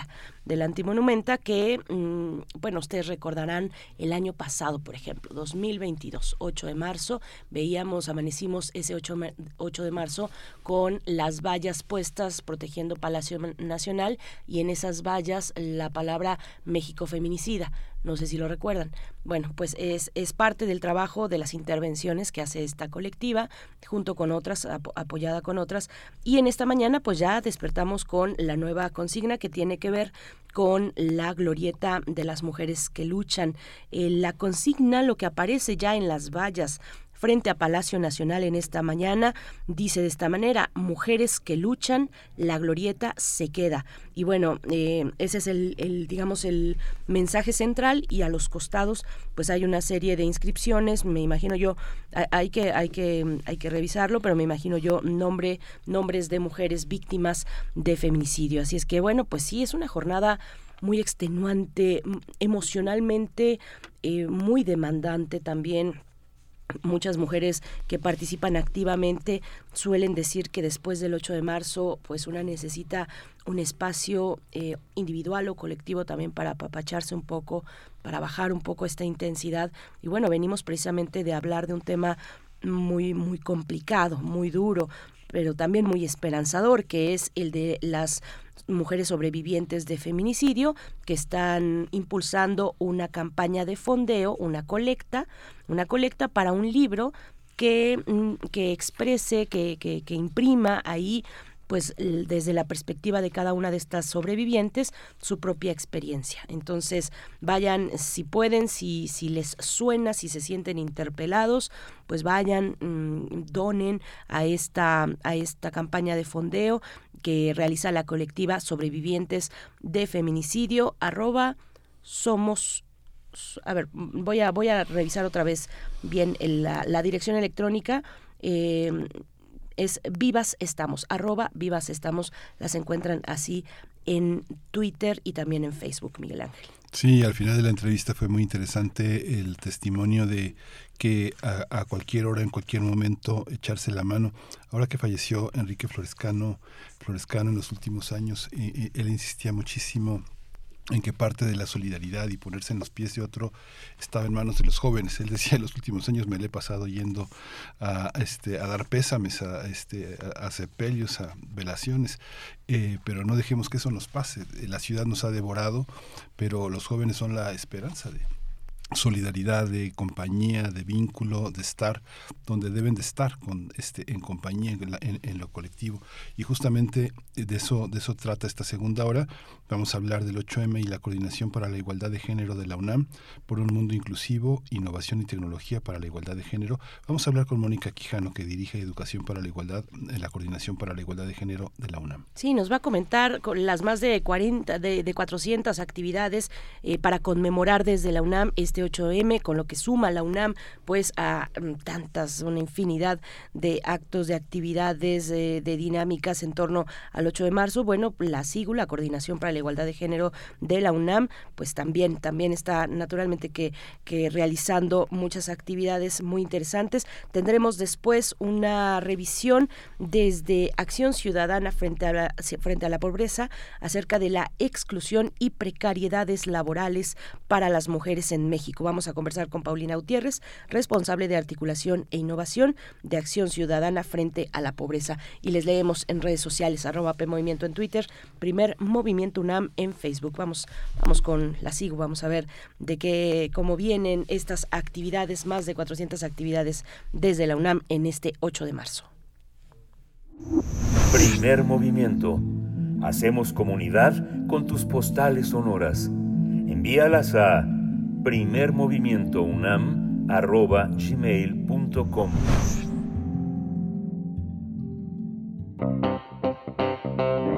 Nota Nacional desde 1975, el 8 de marzo se instauró como una fecha para reconocer las luchas de las mujeres que han permitido transformar la realidad de la sociedad. De esta manera, las luchas se han resignificado y se construyen hasta que se alcance la igualdad sustantiva en todos los espacios. De acuerdo con la ONU Mujeres, este 2023, el tema elegido que nos convoca es la inclusión tecnológica bajo la consigna por un mundo inclusivo, innovación y tecnología para la igualdad de género. Un estudio presentado por la CEPAL en 2021 destaca que es importante el acceso digital, ya que en el caso mexicano el 32.1% de las mujeres serían beneficiadas, pues no tienen acceso a computadoras o medios digitales. Por este motivo, la UNAM, a través de la Coordinación para la Igualdad de Género, hizo un llamado a todas las dependencias que la componen a que forjen líneas de acción y reflexión que contribuyan a cerrar esta brecha de desigualdad. De esta manera, integró un programa con más de 400 actividades presenciales y virtuales que están encaminadas a la reflexión del rol de las mujeres en el desarrollo de las tecnologías eh, de la información y la comunicación, entre otros temas que se analizarán en diversas dependencias universitarias. Esta programación abarca exposiciones, cine, foros, conferencias, talleres, presentaciones de libros, recitales de música, entre muchas más. Vamos a realizar una conversación sobre las actividades del SIGU en torno al 8M y el tema de este año. Y está con nosotros Mónica Quijano, que dirige Educación para la Igualdad en la Coordinación para la Igualdad de Género de la UNAM. Bienvenida, Mónica. Muy, muy buenos días, muchas gracias por la invitación y bueno, saludo también a toda la audiencia que nos escucha. Bienvenida, Mónica Quijano, muy buenos días. Pues bueno, primero, primero queremos saber con mayor detalle qué es la Coordinación para la Igualdad de Género de la UNAM, la, la SIGU, cuál es su misión, eh, cómo han avanzado en estos pocos años, pocos años de vida que tiene, eh, cómo, cómo han ido articulándose con otras instancias dentro de la UNAM y fuera también. Claro, sí, pues la, coordinación para la igualdad de género nace en el 2020, en, a principios de marzo del 2020, unos días antes de que nos fuéramos a nuestras casas por la pandemia de COVID-19. Eh, COVID-19. Y bueno, la verdad es que fue una respuesta institucional a las demandas, sobre todo de las mujeres estudiantes organizadas que, pues entre otras cosas, eh, durante el 2019 y 2020 sobre todo, pues hicieron un movimiento al interior de la universidad muy importante demandando pues el eh, eh, una espacios universitarios libres de violencia. Entonces, la coordinación surge justo para que hubiera eh, desde, digamos, eh, las autoridades centrales una instancia, porque no existía antes una instancia así, que pudiera coordinar eh, eh, y, proponer las políticas de institucionalización y de transversalización de la eh, de la igualdad de género en nuestra universidad, con un énfasis muy importante en la prevención para la violencia por razones de género, porque, bueno, en la UNAM digamos que está dividida el tema de la atención a los casos de violencia de género, que los lleva a la Defensoría de los Derechos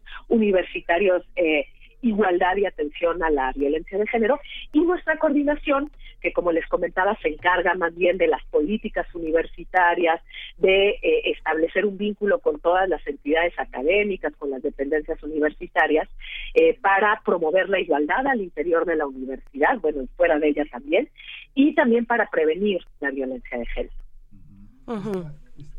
esta labor es titánica, es prácticamente como organizar de, de pronto en un solo día un enorme festival de, carácter internacional, porque muchos de los que participan son personas que, que están con un pie en México y con un pie en su país. Es algo muy interesante y muestra eh, muestra la transversalidad de los esfuerzos de, de, la UNAM y esta es una manera como de, de, de, hacer un nudo eh, juntando todos los esfuerzos. Eh, ¿Un poco es eso? Así es, eh, digamos que, bueno, nosotras tenemos varios ejes de acción, ¿no? O sea, por un lado, eh, generar estas políticas universitarias, ¿no? Que, que, podemos hacer a través de diagnósticos que se hacen en las distintas comunidades, pues para alcanzar la igualdad de género al interior de la universidad, ¿no? Para ir reduciendo, pues, las brechas, los sesgos, las desigualdades que, pues, como todavía vivimos en un mundo eh, machista, pues todavía se da, ¿no? Y la universidad, pues, no, no es ajena a estas cuestiones. Entonces, sí, efectivamente es un esfuerzo titánico. La coordinación trabaja, como les comentaba, pues con toda la universidad, o sea, incluyendo bachilleratos, las licenciaturas, los posgrados, eh, los institutos, los centros de investigación, porque por supuesto que estas transformaciones pues solamente se pueden dar con un trabajo eh, en el que esté involucrada toda la comunidad universitaria, ¿no? Tenemos un fuerte programa también de educación y de sensibilización eh, para la igualdad, para las tres poblaciones, la estudiantil, la académica, la administrativa, también trabajamos con la inclusión de la perspectiva de género en planes y programas de estudio, con programas también para la inclusión de las diversidades exogenéricas. También tenemos un fuerte programa de eh, trabajo comunitario que se da sobre todo a través de las comisiones internas de igualdad de género, que son órganos representativos a nivel local, y de las personas orientadoras comunitarias que también hacen un trabajo en sus comunidades para impulsar estas políticas de igualdad. Mónica Quijano, y bueno, el trabajo, hablemos de la agenda que tienen para este 8 de marzo, que ya en realidad desde el día de ayer, a ver, o tú cuéntanos un poco eh, cuáles son las fechas, mm, y más allá de, de, digamos, de caer, sí, hacer unas recomendaciones puntuales, pero más allá de revisar todo, que nos, primero que nos cuentes, pues, eh, quiénes, em, cómo se diseñó este programa, eh, qué le anima. En esta ocasión, por ejemplo, la ONU, lo decíamos en la introducción, ha decidido que las, la consigna sea por un mundo inclusivo innovación y tecnologías para la igualdad de género. Cuéntanos un poco de cómo se armó este programa, cómo se diseñó y cuáles son, eh, a partir de qué alianzas pues está llevando a cabo. Claro, pues eh, te comento, lo que hacemos en la Coordinación para la Igualdad de Género justo es poder, eh, eh, pues, em, recopilar y coordinar todas las actividades que las diferentes eh, entidades académicas, que las diferentes dependencias al interior de la universidad organizan, ¿no? Porque como les decía, no son actividades que organizamos solo desde la Coordinación para la Igualdad de Género, pero eh, nosotras las conjuntamos en un, en un micrositio y un órgano informativo que puede eh, también toda la comunidad universitaria y no universitaria consultar. se llama La Boletina, si ustedes buscan La Boletina, UNAM, eh, en, el Internet la pueden encontrar. Y justo cuando hay fechas como estas, como el 8 de marzo, eh, como junio, eh, para el orgullo de la comunidad LGBTQI más, como el 25 de noviembre, en donde se reflexiona sobre la violencia de género, son fechas que son importantes porque nos permiten justamente en conjunto, como comunidad, como sociedad, pues reflexionar sobre algunas de las problemáticas que todavía transitamos para lograr la igualdad de género. Y entonces, este año, en efecto, eh, mujeres propuso el tema de la inclusión tecnológica para reflexionar justamente sobre eh, el tema de, la, de, las brechas digitales, pero por ejemplo también de la violencia de género, ¿no? Hay una hay una hay un taller que organiza eh, la Escuela eh, Nacional de Trabajo Social que es sobre violencia digital, por ejemplo, ¿no? también la Dirección General de Cómputo y Tecnologías de Información y Comunicación, pues organiza un conversatorio sobre las mujeres y las TIC, ¿no? También hay una cuestión de edad con la con el acceso a las tecnologías de la información y de la comunicación que también es importante reflexionar, eh, por ejemplo, también mujeres TIC y discapacidades, es decir, eh, muchas de, de, nuestras distintas entidades académicas y dependencias respondieron a esta convocatoria para eh, eh, reflexionar específicamente sobre el tema de las tecnologías, el acceso a la tecnología, la violencia digital, pero también, por supuesto, que eh, se, organizan otras actividades que no tienen que ver con, con el tema de la tecnología. Por ejemplo, el Museo Universitario del Chopo ofrecerá el taller Editar para Sanar, Mujeres Autoeditando, ¿no? que lo que busca es elaborar fanzines para reflexionar sobre la violencia sistemática contra las mujeres. Eh, también eh, la Escuela Nacional de Trabajo Social eh, va a hacer un taller que se llama Románticas Anónimas, ¿no? Que su objetivo es pues sensibilizar, concientizar sobre los diferentes mitos del amor romántico que se han experimentado y que muchas veces producen, digamos, violencias al interior, por ejemplo, de las relaciones sexoafectivas.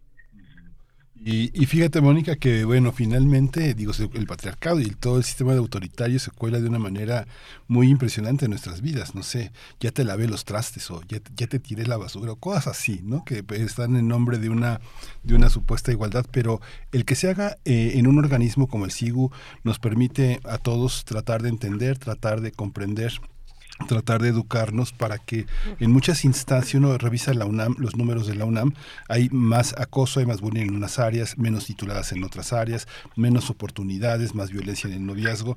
Cuando se revisa, muchas de las autoridades, muchos directores de distintas instancias no saben muy bien qué actividades hacer con perspectiva de género, con perspectiva con eh, disminuir la brecha, eh, qué ciclos de cine, qué conferencias, cómo contribuir. Eh, y esta es una manera de, una manera de educarnos todos quienes tienen responsabilidades administrativas en la UNAM poder ir juntos en una en una misma en una misma línea de igualdad y de derechos, ¿no?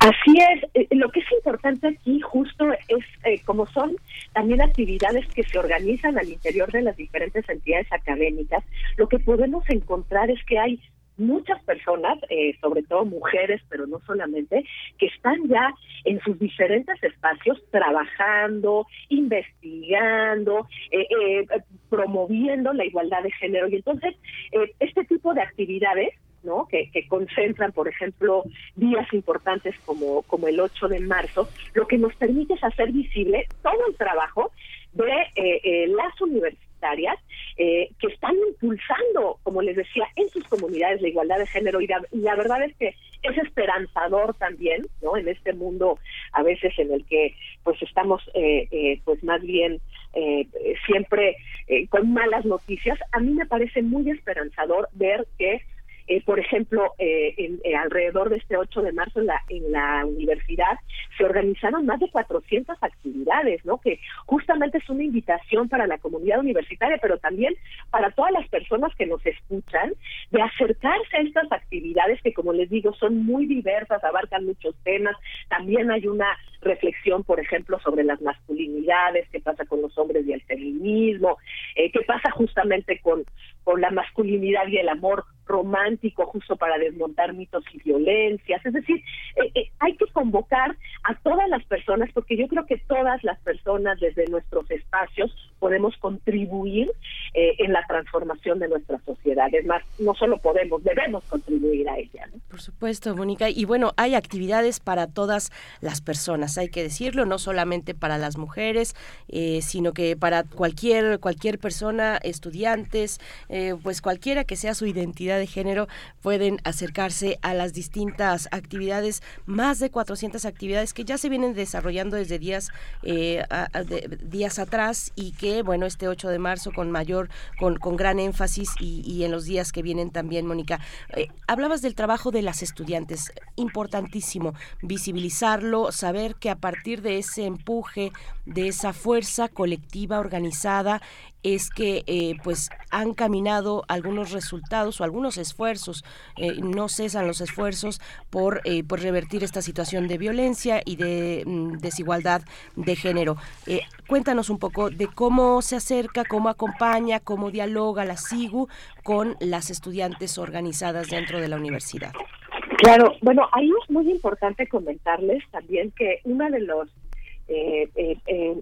puntos centrales y de nuestra eh, estrategias centrales y de nuestra visión central desde que se eh, eh, creó la, coordinación para la igualdad de, género es justamente que fuéramos un espacio que permitiera el diálogo con todas eh, eh, con todas las personas que al interior de la universidad han trabajado por impulsar la igualdad de género no entonces tenemos mucho vínculo con académicas universitarias que también históricamente han trabajado al interior de la universidad por poner estos temas en el centro y por supuesto también eh, reconociendo el trabajo fundamental e importantísimo que las estudiantes han realizado eh, y siguen realizando, debo decirlo, porque esta es una lucha que, que no ha terminado, eh, para, para, para exigir también eh, a la comunidad, a las autoridades, que, que realmente pues se cumpla no esta esta consigna que tenemos de crear espacios libres de violencia al interior de nuestra universidad. Por ejemplo, aquí el programa de personas orientadoras comunitarias es importantísimo. Las personas orientadoras comunitarias eh, eh, trabajan voluntariamente al interior de sus comunidades justamente para hacer este trabajo comunitario de integración que permita vincular a las trabajadoras, a las estudiantes, a las académicas para impulsar actividades y proyectos que estén eh, encaminados a la, sobre todo a la prevención de las violencias de género en los espacios, ¿no? Mm. Entonces, esa es una forma eh, a través de las cuales nos, nos podemos vincular con las eh, con las diferentes eh, eh, entidades de la universidad, porque pues como ustedes saben y ya lo comentaron hace hace unos momentos, pues la UNAM es enorme, ¿no? Es, es una es un espacio muy grande, ¿no? En donde además hay personas menores de edad en los bachilleratos, que eso también es muy importante porque implica otro tipo de trabajo, por supuesto hay personas que están estudiando licenciaturas también, posgrados, centros de investigación, escuelas y facultades. Entonces, una, una de las estrategias más importantes eh, que consideramos es generar estas redes, ¿no? Estas redes eh, con las distintas personas que están al interior de la universidad eh, trabajando por la igualdad de género, porque estamos convencidas que este es un trabajo que tenemos que hacer en comunidad y en conjunto. Mónica, este, ¿nos recuerdas las coordenadas para, son muchísimas actividades por donde por dónde empezar. Me imagino que habrá gente que esté con talleres, con cursos, el cine, el teatro, muchas cosas que además en esta en esta fecha solamente se van a hacer una vez. Muchas cosas que son hay que aprovechar esta oportunidad. ¿Dónde dónde podemos eh, ver toda esta oferta? Claro, eh, yo les invito a que consulten el sitio web de la Coordinación para la Igualdad de Género. Si ustedes ponen este, Coordinación para la Igualdad de Género UNAM, es la primera opción que sale del buscador. En el sitio web de la coordinación van a ver en, el banner eh, justamente la boletina dice la boletina 8M, y en esta boletina van a poder encontrar las 400 actividades que se realizan en la UNAM. Eh, hay algunas que todavía se, se están haciendo de manera virtual, muchas de ellas ya, ya, se retoma lo presencial, pero sí eh, eh, les invitamos a que los consulten y sobre todo a que asistan a las actividades que a ustedes les parezca más interesantes toda esta semana, incluso las el fin de semana, va a haber actividades. Entonces, pues hay que echarse un clavado en esta boletina y pues que, puedan buscar. Son muy diversas las actividades y estoy convencida que, hay, que habrá alguna actividad para cada una de las personas.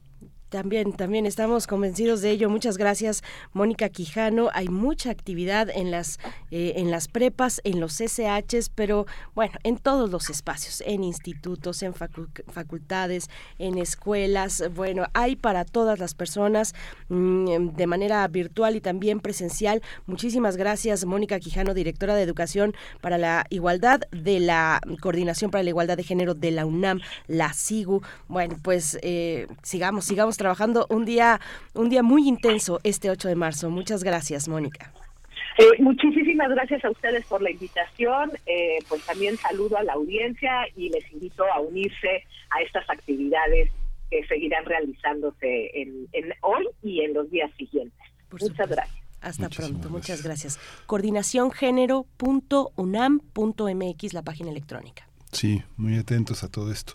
Vamos a ir con música, vamos a escuchar Lisístrata de Gata Katana.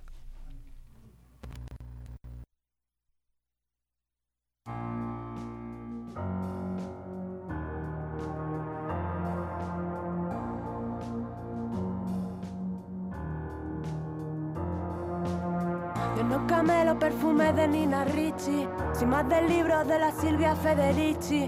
Será mejor que traten mejor esas bichis, no sea que de repente me escuchen y se compinchen. Os lo tengo dicho, os lo dejo hecho al punto. La teoría King Kong no apunta, facilito tronco. Deja de poner impedimentos, deja de ser un experimento. Déjame ser otra cosa que no sea un cuerpo. Deja de follarme con los ojos ya de paso cuando paso por la calle sola en todo momento porque me cago en todo. En pleno siglo XXI, que tenga que venir la Ana, rebatía Freud. La tradición es larga desde Nietzsche hasta un amuno de Aristóteles a Darwin, desde Franco hasta Rajoy. De aquellos barros, estos lodos, sé por dónde voy, que las cosas no han cambiado demasiado a día de hoy. Haciéndome Make It Rain, alojar candy, modus operandi, rayados, estampados, rollo funky. Eres la puerta del demonio la que quebró el sello de aquel árbol prohibido. Eres la primera desertora de la ley divina. Eres la que convenció a aquel a quien el diablo no fue suficiente para atacar.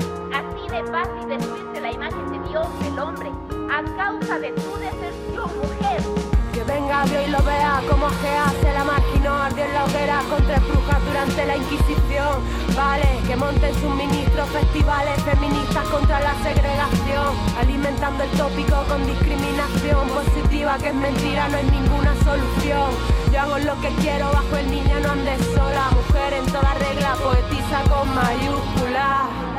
Descontrolada por la ciudad cantando hardcore, con camisas y tacones altos, con la moral muy por encima de sus cuentos, como la de otras tantas putas que mueren callando.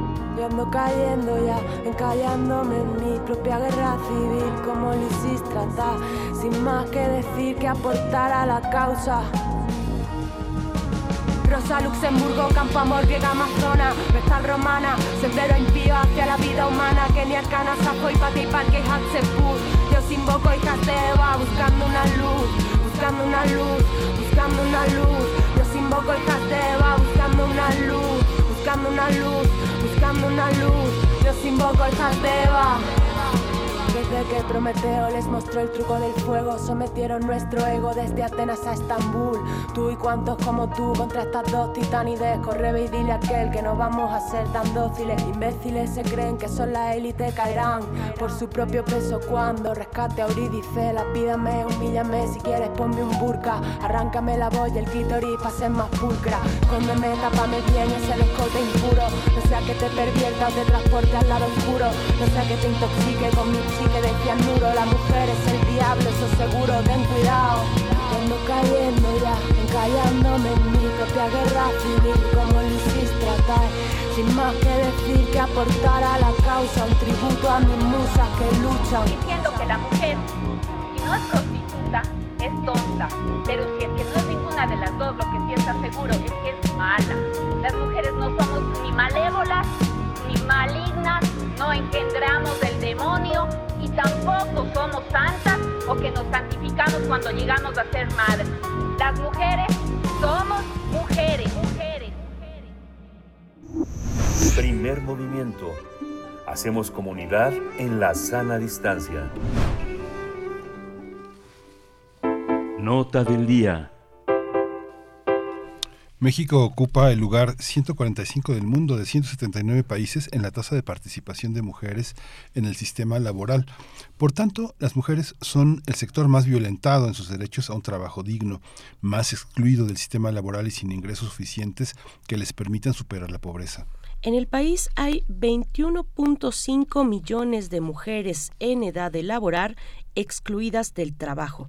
Un total de 4.4 millones están desempleadas, buscando trabajo o disponibles y sin impedimento para trabajar. Eh, 17 millones de mujeres no pueden sumarse al sistema laboral debido a que realizan labores de cuidado y domésticas no remuneradas. Pese a que las mujeres tienen una participación laboral del 40%, aportan el 60% del desempleo.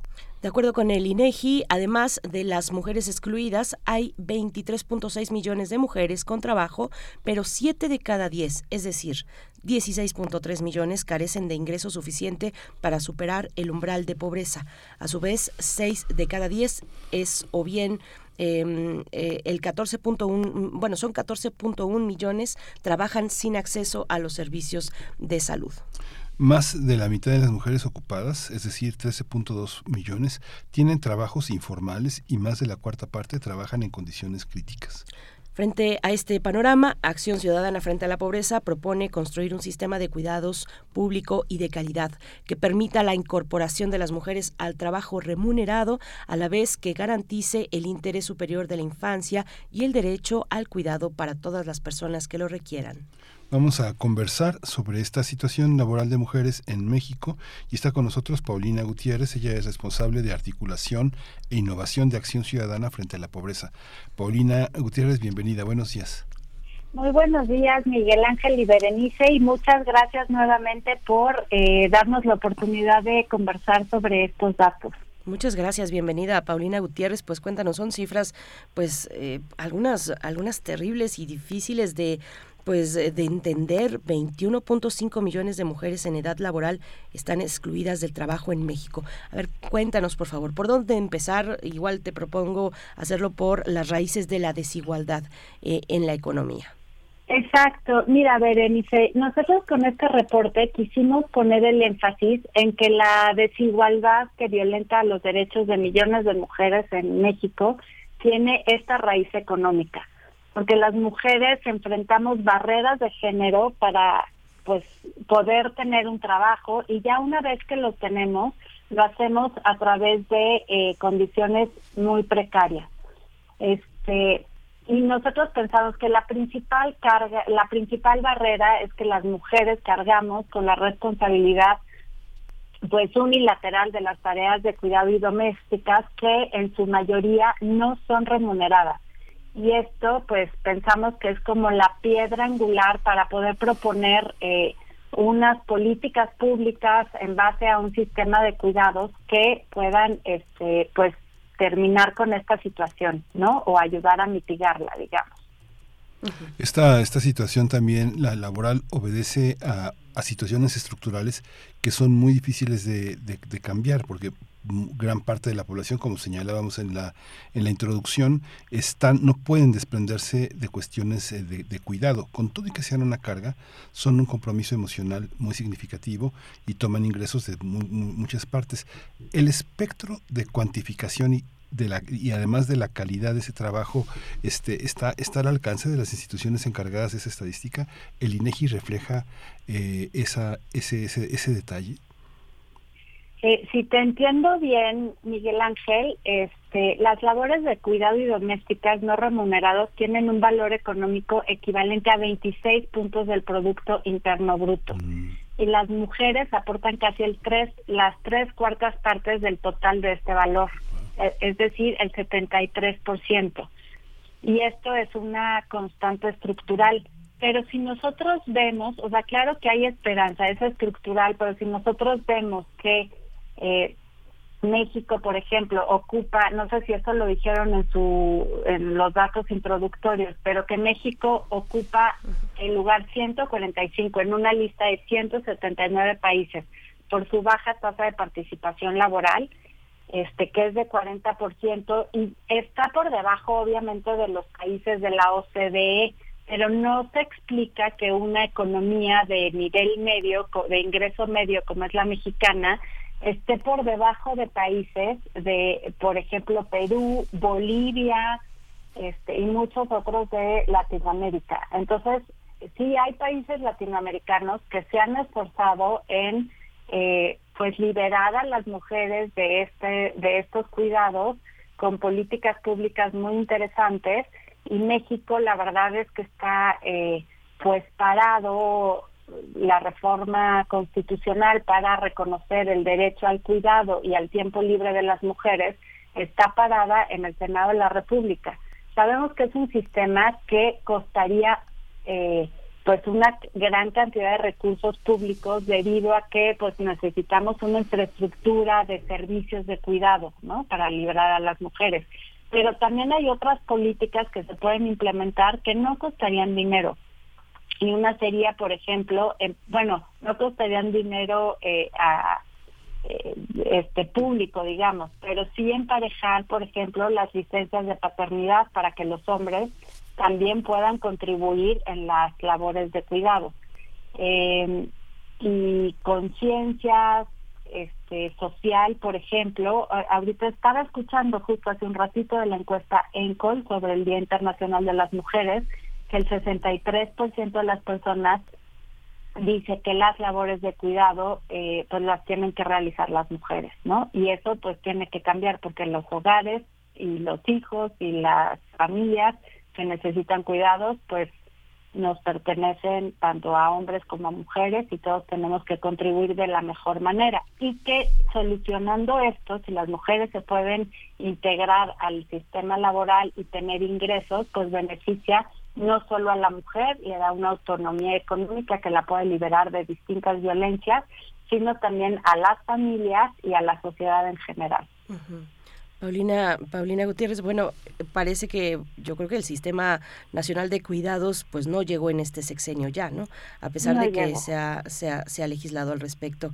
Eh, ¿Cómo es esto posible? ¿Cómo es posible esta, bueno, este, este, este lugar que ocupa México, lo que la cifra que, el, el, lugar, digamos, que ya nos comentabas, nosotros no lo abordamos en la introducción, pero nos decías, México ocupa el lugar 145 del mundo en 379 países en la tasa de participación de mujeres en el sistema laboral. Estamos en ese lugar, en el 145 de 179. Y, y esta otra cifra de 21.5 millones de mujeres que están en edad de trabajar se encuentran excluidas del trabajo en México. Pues ¿Cómo, ¿Cómo entender eso? ¿Cómo entenderlo en, pues, en tantas aristas? Una de ellas, la competitividad, el desarrollo, el desarrollo económico de un país con una fuerza laboral tan importante en México como son las mujeres y en cualquier país, desaprovechada de esta manera, 21.5 millones de mujeres. Así es, aparte, pues venimos arrastrando muchas barreras de educación, por ejemplo, pero se ha demostrado cómo las mujeres somos más responsables, más dedicadas y en caso de que podamos acceder a un trabajo, porque sí tenemos, sí estamos liberadas de esta este, no, no pertenecemos a las 17 millones de mujeres que, que están dedicadas únicamente a, la, a las labores de cuidado, una vez que accedemos al sistema laboral, eh, nuestras carreras se ven truncas porque pues si se enferma el hijo quién tiene que correr a este a cuidarlo no eh, sigue afectando a las mujeres que también tenemos trabajo este estas labores de cuidado tenemos dobles jornadas además de hacer nuestro trabajo de empleo, digamos, tenemos que llegar a la casa a solucionar un chorro de cosas, ¿no? Y esto pues trunca este pues las carreras de las personas. Por eso eh, también pues muy hoy también escuchaba distintos datos eh, que solo el 11% de las mujeres pertenecen a consejos de administración, que quienes son en las empresas, quienes son quienes toman las decisiones, ¿no? Y es por esto, aunque puedas acceder, pues sí tenemos muchas barreras para poder desarrollarnos en estos empleos y lograr pues mejores ingresos, ¿no? Sí. Esta, esta situación del empleo en el caso de en el caso de muchas mujeres que no que tienen eh, que han estudiado carreras eh, cortas y se dedican al cuidado de familiares enfermos o de niños este hay manera de poder eh, aprovechar laboralmente esa ese, ese conocimiento, esa sabiduría. Por ejemplo, hay muchas personas que eh, maquillan y peinan para, para fiestas, ¿no? Para fiestas, que este, cortan, que son estilistas o, o que preparan paquetes de comida para personas, este, para vecinos o personas enfermas. ¿Cómo aprovechar esa, esa parte? Digamos que alguien que puede tener un accidente laboral porque cocina, una quemadura o un, un accidente, un accidente, una, explosión, no sé, este tipo de cosas. ¿Hay, hay manera de, de que sea contemplado esto eh, en un sentido en el que haya menos Estado y más comunidad. No sé si me, si me explico en ese sentido, pero hay una parte que tiene que ver con la educación de todos y todas para intervenir en los cuidados eh, de la gente que eh, con la que vivimos, que queremos y con la que estamos comprometidos, ¿o no? Pues mira, hay personas académicas como Marta Cebollada que dice que deberíamos estar aprovechando el, el valor económico de este de estas labores de cuidado por un lado, eh, poder remunerar a las personas eh, que hacen los cuidados, que la mayoría, el 93% son mujeres, a través de servicios públicos de cuidado, ¿no? Entonces, si tú contratas a esas personas, pues imagínate la industria que se haría sobre los cuidados, además de que liberaría pues a estas mujeres para que tengan el tiempo libre para hacerlo, ¿no? Y en caso de que las mujeres quieran, por ejemplo, seguir porque esa es una libertad, ¿no? Este, no salir a trabajar y seguir eh, haciendo labores de cuidado de su familia, ya sea de sus padres, de los hijos menores, de alguna persona con alguna discapacidad en su familia, que esa persona sí tenga, eh, se, se valore el, el trabajo que está haciendo y se pueda remunerar a través de eh, pues una ayuda económica y no ayuda, más como salario, ¿no? Porque está haciendo una labor que le correspondería al Estado como un derecho humano fundamental. Ay, pues eh, Paulina Gutiérrez, esta, esta cifra que, que, que nos dabas al inicio, este porcentaje, el 93% de las personas que hacen trabajo de cuidado en México son mujeres que de ese 93% es brutal. O sea, es una desigualdad, es una inequidad eh, pues, pues, pues eso, la estamos, la, vivimos, la sabemos, la conocemos, pero verlo de esta manera, verlo ya en cifras, de ese porcentaje, cuál es remunerado, cuáles son trabajos remunerados y cuáles no. Y también, eh, pues, eh, saber y hacer la, la, reflexión de que gracias a ese trabajo de cuidados, muchas otras personas o las personas del entorno, del entorno inmediato de estas mujeres, pueden desarrollar sus actividades laborales, académicas, su desarrollo profesional. ¿Qué pasa? Con las mujeres que no, pues no, que tienen este, este cuidado, este trabajo de cuidado a su cargo? A ver, eh, profundicemos un poquito más en eso, Paulina. Sí, y mira, esto también se refleja en que de las mujeres que trabajan, eh, dos tercios tienen un trabajo asalariado, es decir, un empleo, pero casi la cuarta parte trabajan por su cuenta, autoempleo, porque pues no existen los horarios flexibles para que las mujeres puedan cumplir con su este además de su empleo con este pues las cargas de cuidado, ¿no? Este y pues eso Bere pues nos lleva a que 28.4 millones de, de mujeres no tengan un ingreso laboral este propio, ¿no? Entonces, pues sí, o sea, nada más no pensemos que va a beneficiar a las mujeres, que es su derecho y, lo tendríamos que hacer, sino que también ayudaría a toda la sociedad eh, pues a evolucionar, ¿no? Todos estaríamos mejor. Claro.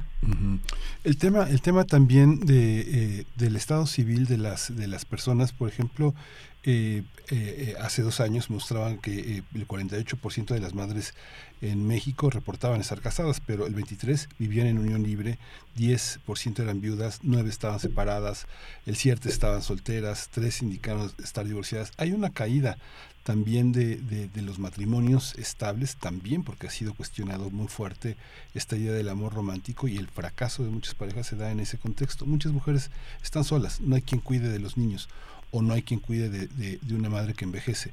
¿Cómo, ¿Cómo se resuelve esta, esta parte? Digamos que es un dato sensible sociológicamente, estadísticamente, en políticas públicas, un dato como este, de que el matrimonio, la familia, no es, no es, no es la célula de la sociedad, sino que la familia es múltiple, de múltiples eh, sentidos.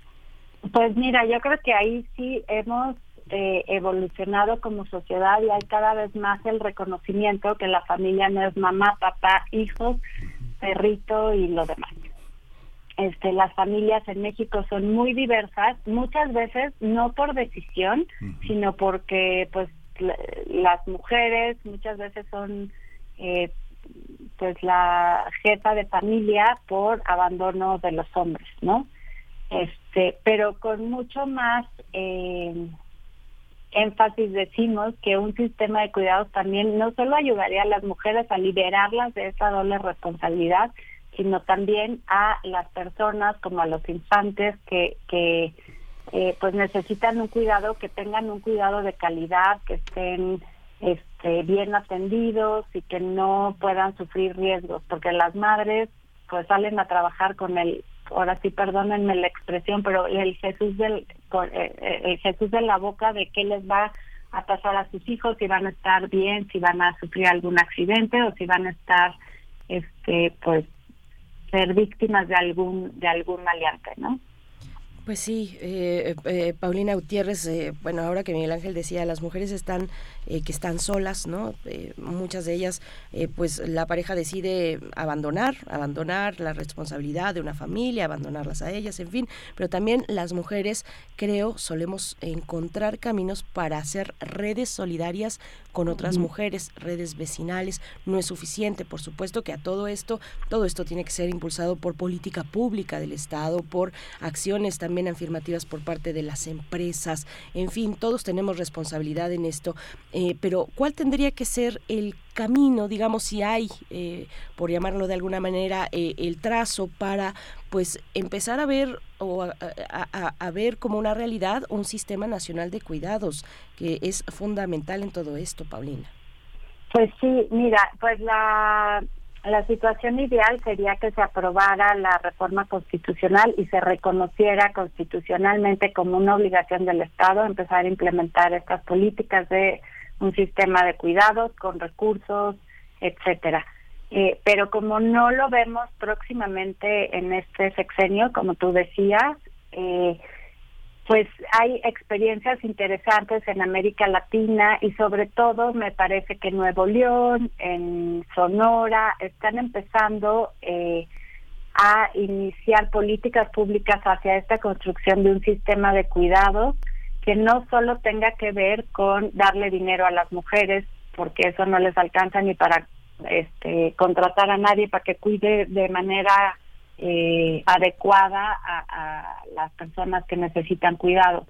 Este, la próxima semana, y hago un anuncio, vamos a tener un programa sobre esta, qué pasos hay que seguir sobre la construcción de, de un sistema de cuidados, tomando en cuenta la experiencia que ya existe en los estados y lo que han estudiado y propuesto varias académicas, expertas, organizaciones de la sociedad civil es una exigencia compartida, una exigencia unánime y pues queremos visibilizar y que la gente se sensibilice para que también pues puedan eh, apoyar esta esta propuesta digamos. Y decir que por ejemplo en la Ciudad de México el sistema de cuidados está reconocido constitucionalmente eh, y pues tenemos que exigir a que existan recursos para eh, pues que se pueda llevar a cabo no hay una dimensión del, de, de, este sistema que tiene que ser local, ¿no? Yo creo que hay una parte en la que un sistema federal sería siempre insuficiente porque las necesidades locales son muy específicas. Hay municipios de una enorme cantidad de mujeres y pocos hombres, con muchos niños y pocas mujeres. O sea, es algo muy, muy, este, muy, muy diverso, ¿no? Es, este, se piensa también en esos, en esos, en ese sentido. Sí, exactamente, tiene que ser local y sobre todo pues para iniciar su construcción, ¿no? Este, sí pensamos, por ejemplo, que que pues esto tiene, o sea, esta medida de demostrar, porque no, como les decía, no solo son servicios de cuidado que van a costar mucho dinero, aunque son son este bien recibidos y son exigibles, sino también políticas con el sector privado eh, y con la misma familia eh, que puedan ayudar en las empresas a que las mujeres tengan horarios flexibles y puedan conciliar mejor su vida familiar y su vida profesional. Pues muchas gracias, eh, Paulina Gutiérrez, responsable de articulación e innovación en Acción Ciudadana frente a la Pobreza. Este reporte especial de marzo 2023 se puede encontrar en frente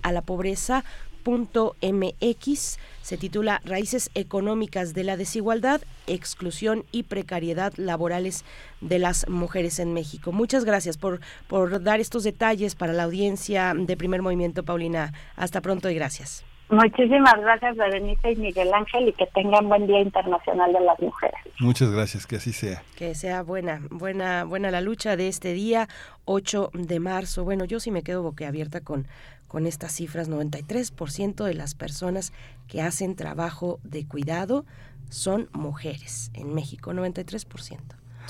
¿Qué piensan los hombres de eso? Yo no, ¿qué piensan? Pues yo no puedo creerlo. Entonces me cuesta, me cuesta mucho trabajo creerlo. ¿no? Creo que eh, muchas feministas que se consideran eh, radicales eh, a sí mismas, este, eh, piensan, exigen que haya un compromiso eh, emocional de las personas con las que conviven. Yo creo que el compromiso emocional y la comprensión de donde están los hombres, donde estamos parados, es central, ¿no? Este, esta idea de abandono tiene que como reconfigurarse, replantearse, ¿no? No, no, no pueden quedarse solo los hijos y las personas eh, más frágiles porque no tienen un sustento laboral, ¿no? Pues que nos cuenten también en redes sociales si quieren participar con esta discusión, qué les genera, qué comentarios les surgen con estos elementos hoy en el Día de las Mujeres 8 de marzo. Vamos a ir con música para despedir esta hora y despedirnos de Radio Nicolaita. Sí, vamos a escuchar Si me mata de Silvana Estrada.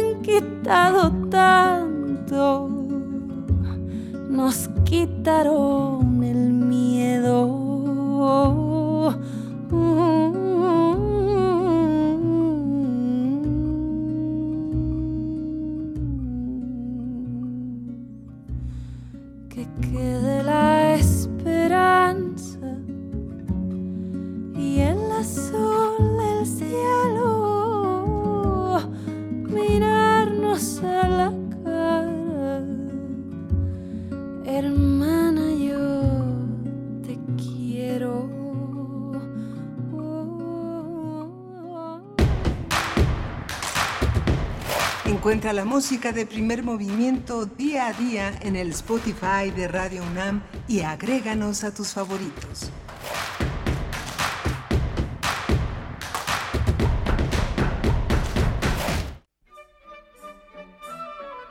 Franco Sefirelli, entre el cine y el teatro.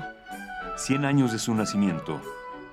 Estamos hablando de un hombre que se formó como eh, arquitecto de manera profesional y esto lo fue acercando poco a poco al mundo del teatro. En el teatro es donde, eh, como a algunos directores le sucede al, estilo de Mike Nichols o de Ingmar Bergman, Franco Sefirelli va a llevar una vida creativa verdaderamente impactante. Ópera, obra de teatro, monólogo, el, hombre pisó todos y cada uno de los géneros teatrales y en todos siempre fue reconocido internacionalmente como uno de los mejores directores de escena. José Antonio Valdés, crítico de cine. Franco Sefirelli, 96.1 FM. Radio UNAM, experiencia sonora. Un libro no termina con el punto final. No es solo la escritura y la corrección. Hay mucho más que un proceso creativo o un arranque de inspiración. Las palabras encierran conocimiento y cultura, pero también gustos y texturas. Los invitamos a probar los sabores y los saberes del lenguaje. Eso, todo eso, es lo que saben las palabras. Saben las palabras el amor por el lenguaje en todas sus presentaciones, con Laura García, todos los lunes a las 18.30 horas, retransmisión sábados a las 17 horas, solo por Radio UNAM, experiencia sonora.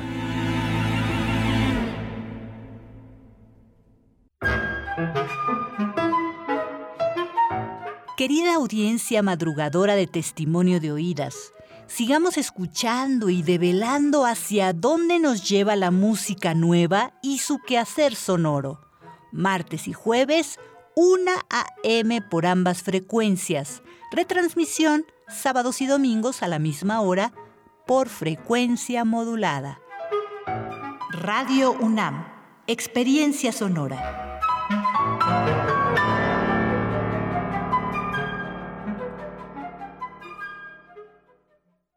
Yo soy de esa generación que entró a trabajar en 2012, cuando el último gobierno neoliberal legalizó que grupos empresariales subcontrataran gente. El outsourcing. Cuando yo llegué a este call center, me la pasé muy mal. La peor chamba que tuve. No respetaban tus bonos, el derecho de antigüedad, la pensión y te daban tres minutos para ir al baño. Pero cuando Morena anunció en 2021 que iba a poner fin a estas prácticas, sentí que se hizo justicia. Creo que el modelo está cambiando. Para mí Morena es eso, poner primero al trabajador. Morena. Vamos a tomar las ondas con la misma energía con que tomamos las calles. Vamos a desmontar los armarios. Vamos a deconstruir el patriarcado. Y sí, lo vamos a tumbar. Violeta y oro. Todas las voces. Todos los domingos a las 11 de la mañana por el 96.1 de FM y radio.unam.mx. Radio UNAM. Experiencia sonora. Es muy tedioso hacer siempre lo mismo. No dejes que el aburrimiento apague tu imaginación. Escucha Escaparate 961 con los eventos culturales del momento.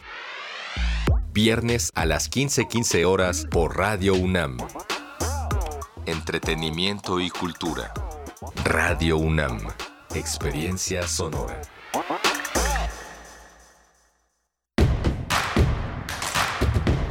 Queremos escucharte. Llámanos al 55 36 43 39 y al 55 36 89 89.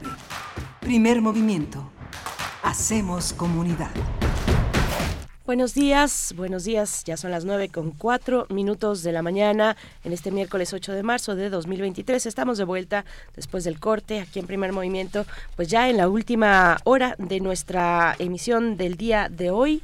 Transmitimos en vivo. Esto es en vivo, hacemos radio pública, radio en vivo y radio universitaria con todos ustedes a través del 96.1 de la frecuencia modulada en 860 de amplitud modulada y en www.radio.unam.mx Rodrigo Aguilar en la producción ejecutiva, Violeta Berber en la asistencia de producción, está Antonio Quijano, jefe de noticias presente en cabina, el señor Jesús Silva en la operación técnica de la consola, Miguel Ángel Quemain aquí en la cabina, en detrás del micrófono en la conducción. Buenos días, Miguel Ángel. Hola, Berenice, buenos días, buenos días a, todos nuestros radioescuchas. Hoy el, gobierno de de la ciudad ha emitido también una, un señalamiento importante en torno a las, eh, a las convocatorias del 8M, los lugares donde van a realizarse los puntos de partida, es una, es una, este, los puntos de concentración. Es interesante eh, yo creo que se los vamos a compartir en redes sociales porque es interesante que lo puedan ver. Muchas estaciones del metro que son punto de partida de encuentros, planteles educativos, puntos de concentración en distintos eh, puntos de la Ciudad de México, entradas eh, muy, muy, muy interesante, una guía muy útil para, para estar acompañados, para ir juntos. Hoy la universidad ha emitido un comunicado en el que se señala que los alumnos que no asistan a las actividades académicas que tienen designadas pues no tendrán ninguna sanción. La universidad promueve que participen socialmente de esas actividades. Lo mismo va a ser para mañana. Todo el personal universitario que así lo decida, este, mujeres podrán este no eh, hacer un paro, un paro de un paro de actividades, un paro activo, un paro que muestre la necesidad de estar juntos y que los eh, los hombres tenemos que las, las demás personas las, hacer un, un acompañamiento también a esta a esta decisión importante, Bernice. Pues sí, así es. Eh, recuerden, bueno, pues esta mañana, al menos en lo que toca a la capital del país, pues los alrededores de Paseo de la Reforma van a estar pues muy complicados. O sea, si nos vamos, digamos, más al poniente desde eh, la estela de luz, desde la estela de luz eh, habrá concentración, después en, la, en el Ángel de la Independencia, que se rebautiza en esta fecha como la Victoria Alada, también habrá concentración, en la glorieta de las mujeres que luchan igualmente, que bueno, muy simbólica, muy significativa, muy significativo ese espacio público que mujeres eh, víctimas de violencia pues han tomado, han tomado junto con, con pues en, medio de colectivas, muchas niñas también en ese, en ese espacio que, en su momento pues se dieron, eh, ahí, ahí concurrieron y decidieron realizar ahí o, bautizar ahí, digamos, ese espacio, designarlo como la glorieta de las mujeres que luchan y esta mañana en la valla que se encuentra protegiendo Palacio Nacional, la valla que está rodeando Palacio Nacional, tiene precisamente una consigna al respecto de que la glorieta de las mujeres que luchan se quede, se quede así como está. Bueno, pues ahí, ahí también eso, ese es un punto importante de partida con dirección al Zócalo capitalino y, y también desde el Monumento a la Revolución esa, esa concentración, la del Monumento a la Revolución, que está convocada para, las, para el mediodía, las 12 del día, es una, eh, pues está convocada por colectivas separatistas, sin partidos y sin sindicatos, y esas colectivas del Monumento a la Revolución marcharán rumbo a la antimonumenta que se encuentra en Avenida, Avenida Juárez, frente al Palacio de Bellas Artes. Así es que bueno, y eso solamente por mm, hablar de las más, eh, digamos, centrales, de las, de las concentraciones más, más centrales, porque, bueno, las periféricas también están ahí mm, y, son, son muchísimas en todo el país, pues, ¿no, Miguel Ángel? Sí, muy importante esto, que señalas también, este, las marchas separatistas. Es increíble, muchos compañeros, muchos colegas que cubren las marchas quieren meterse en la marcha, hombres en la marcha de las mujeres, hay que respetar. Eh, hemos discutido mucho en las salas universitarias, hay espacios en los que los hombres necesitan un espacio también de eh, poder hablar, poder estar eh, con lo suyo en una introspección. También las mujeres lo, han, lo han promovido también muchos encuentros de mujeres que han tenido como sede eh, la realidad o las margaritas con, eh, con la cuestión del ejército zapatista y las mujeres que enfrentan, que son la que hacen eh, la hospitalidad de recibir a otras mujeres de otros entornos, solo mujeres. vale la pena también considerar esto, fotógrafos, reporteros que tengan esa, esa medida de discreción y de respeto hacia las, hacia las mujeres que marchan. ¿no? Sí, esto es en contingentes separatistas, hay contingentes mixtos también. Ustedes pueden acompañar, hay contingentes mixtos, si alguien quiere llevar al novio, al papá, o si el papá quiere ir por su propia voluntad, o, o en fin, cualquier persona, eh, hay contingentes mixtos, mm, si uno va, pues hagámoslo con respeto, ¿no? Si, si vas en buena fe es que es porque estás convencido de esta causa y entonces eh, creo que tendrás la sensibilidad para poder eh, observar dónde te corresponde marchar los, los, los, los, incidentes que se han dado en el pasado. Recuerdo el de Genaro Villamil, seguro te acuerdas también. Ese era un contingente separatista. Yo iba en ese contingente, Miguel Ángel. Yo estaba ahí, estaba muy cerquita, muy, muy cerquita de ese contingente. Pues yo me estaba acercando. No es que fuera dentro del contingente, pero estaba a, las orillas observando, un poco reporteando, eh, pero estaba en ese momento, ¿no? Bueno, pues él, quiso meterse a un contingente separatista, pero no. Eh, hay, hay contingentes mixtos y contingentes también de, por ejemplo, de madres que llevan mm, eh, niños, que llevan niñas, hay contingentes ciclistas, hay también eh, personas eh, con alguna discapacidad que van tal vez en, en, silla de ruedas, en fin, es una gran diversidad la que marcha, hay que encontrar nuestro lugar. Generalmente, digamos, los, los varones, los hombres van atrás, lo cual también es muy significativo, pero bueno, pues un día, un día, ¿no? Un día al año no, no les hace daño. no les hace daño. 9 con 11 minutos. Vamos a tener en esta mañana, vamos a hablar con Shimbo, MC, cantante y activista. Bueno, pues vamos a, tener una conversación con esta cantante de la escena del hip hop para hablar, para seguir, pues acompañando también desde la música un día como este, Miguel Ángel. Pero antes tenemos la poesía necesaria. La poesía necesaria. Vamos a la poesía. Es hora de poesía necesaria. Hoy la, poesía necesaria es de esta gran poeta eh, mexicana Ethel Krause. Ethel Krause, eh, el poema se titula También nosotros hablamos de la rosa y lo vamos a acompañar con una canción eh, muy inquietante de Rita Mitsuko, La hechicera y el inquisidor, una, una, una de las últimas canciones interesantes, interesantes de esta banda francesa.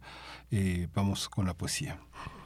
Dice, también nosotros hablamos de la rosa no de la rosa de los vientos, ni la celeste rosa de la aurora, sino la rosa que abrimos con nuestros cuerpos unidos en el agua, en los pétalos del agua que yacen boca arriba, boca abajo, coloreando las ventanas del mundo.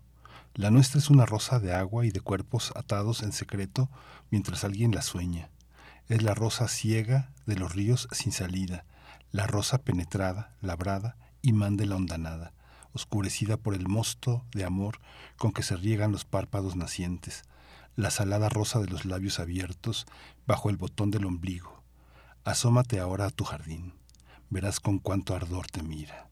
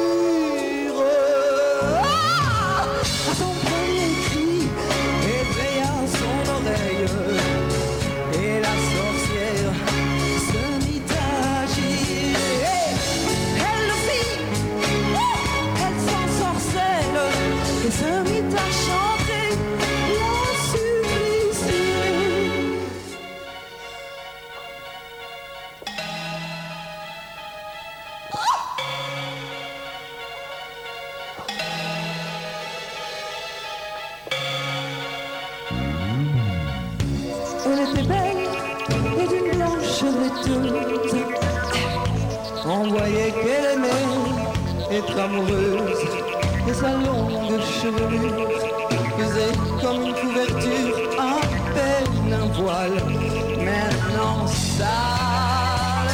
Ah, tu m'assassines, sauve ton âme. Ah, mais tu commets un crime, pauvre femme. Dans ma chante la beauté. Tu es endiablé par ta bouche. C'est le diable qui accouche. Et tu voudrais bien que je te couche.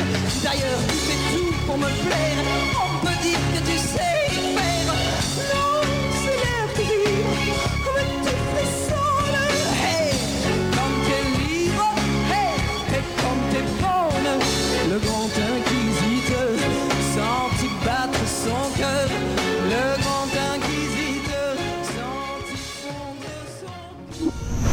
Primer movimiento. Hacemos comunidad en la sana distancia.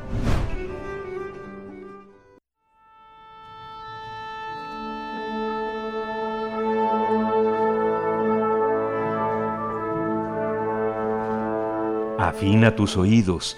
Aquí te presentamos una recomendación musical.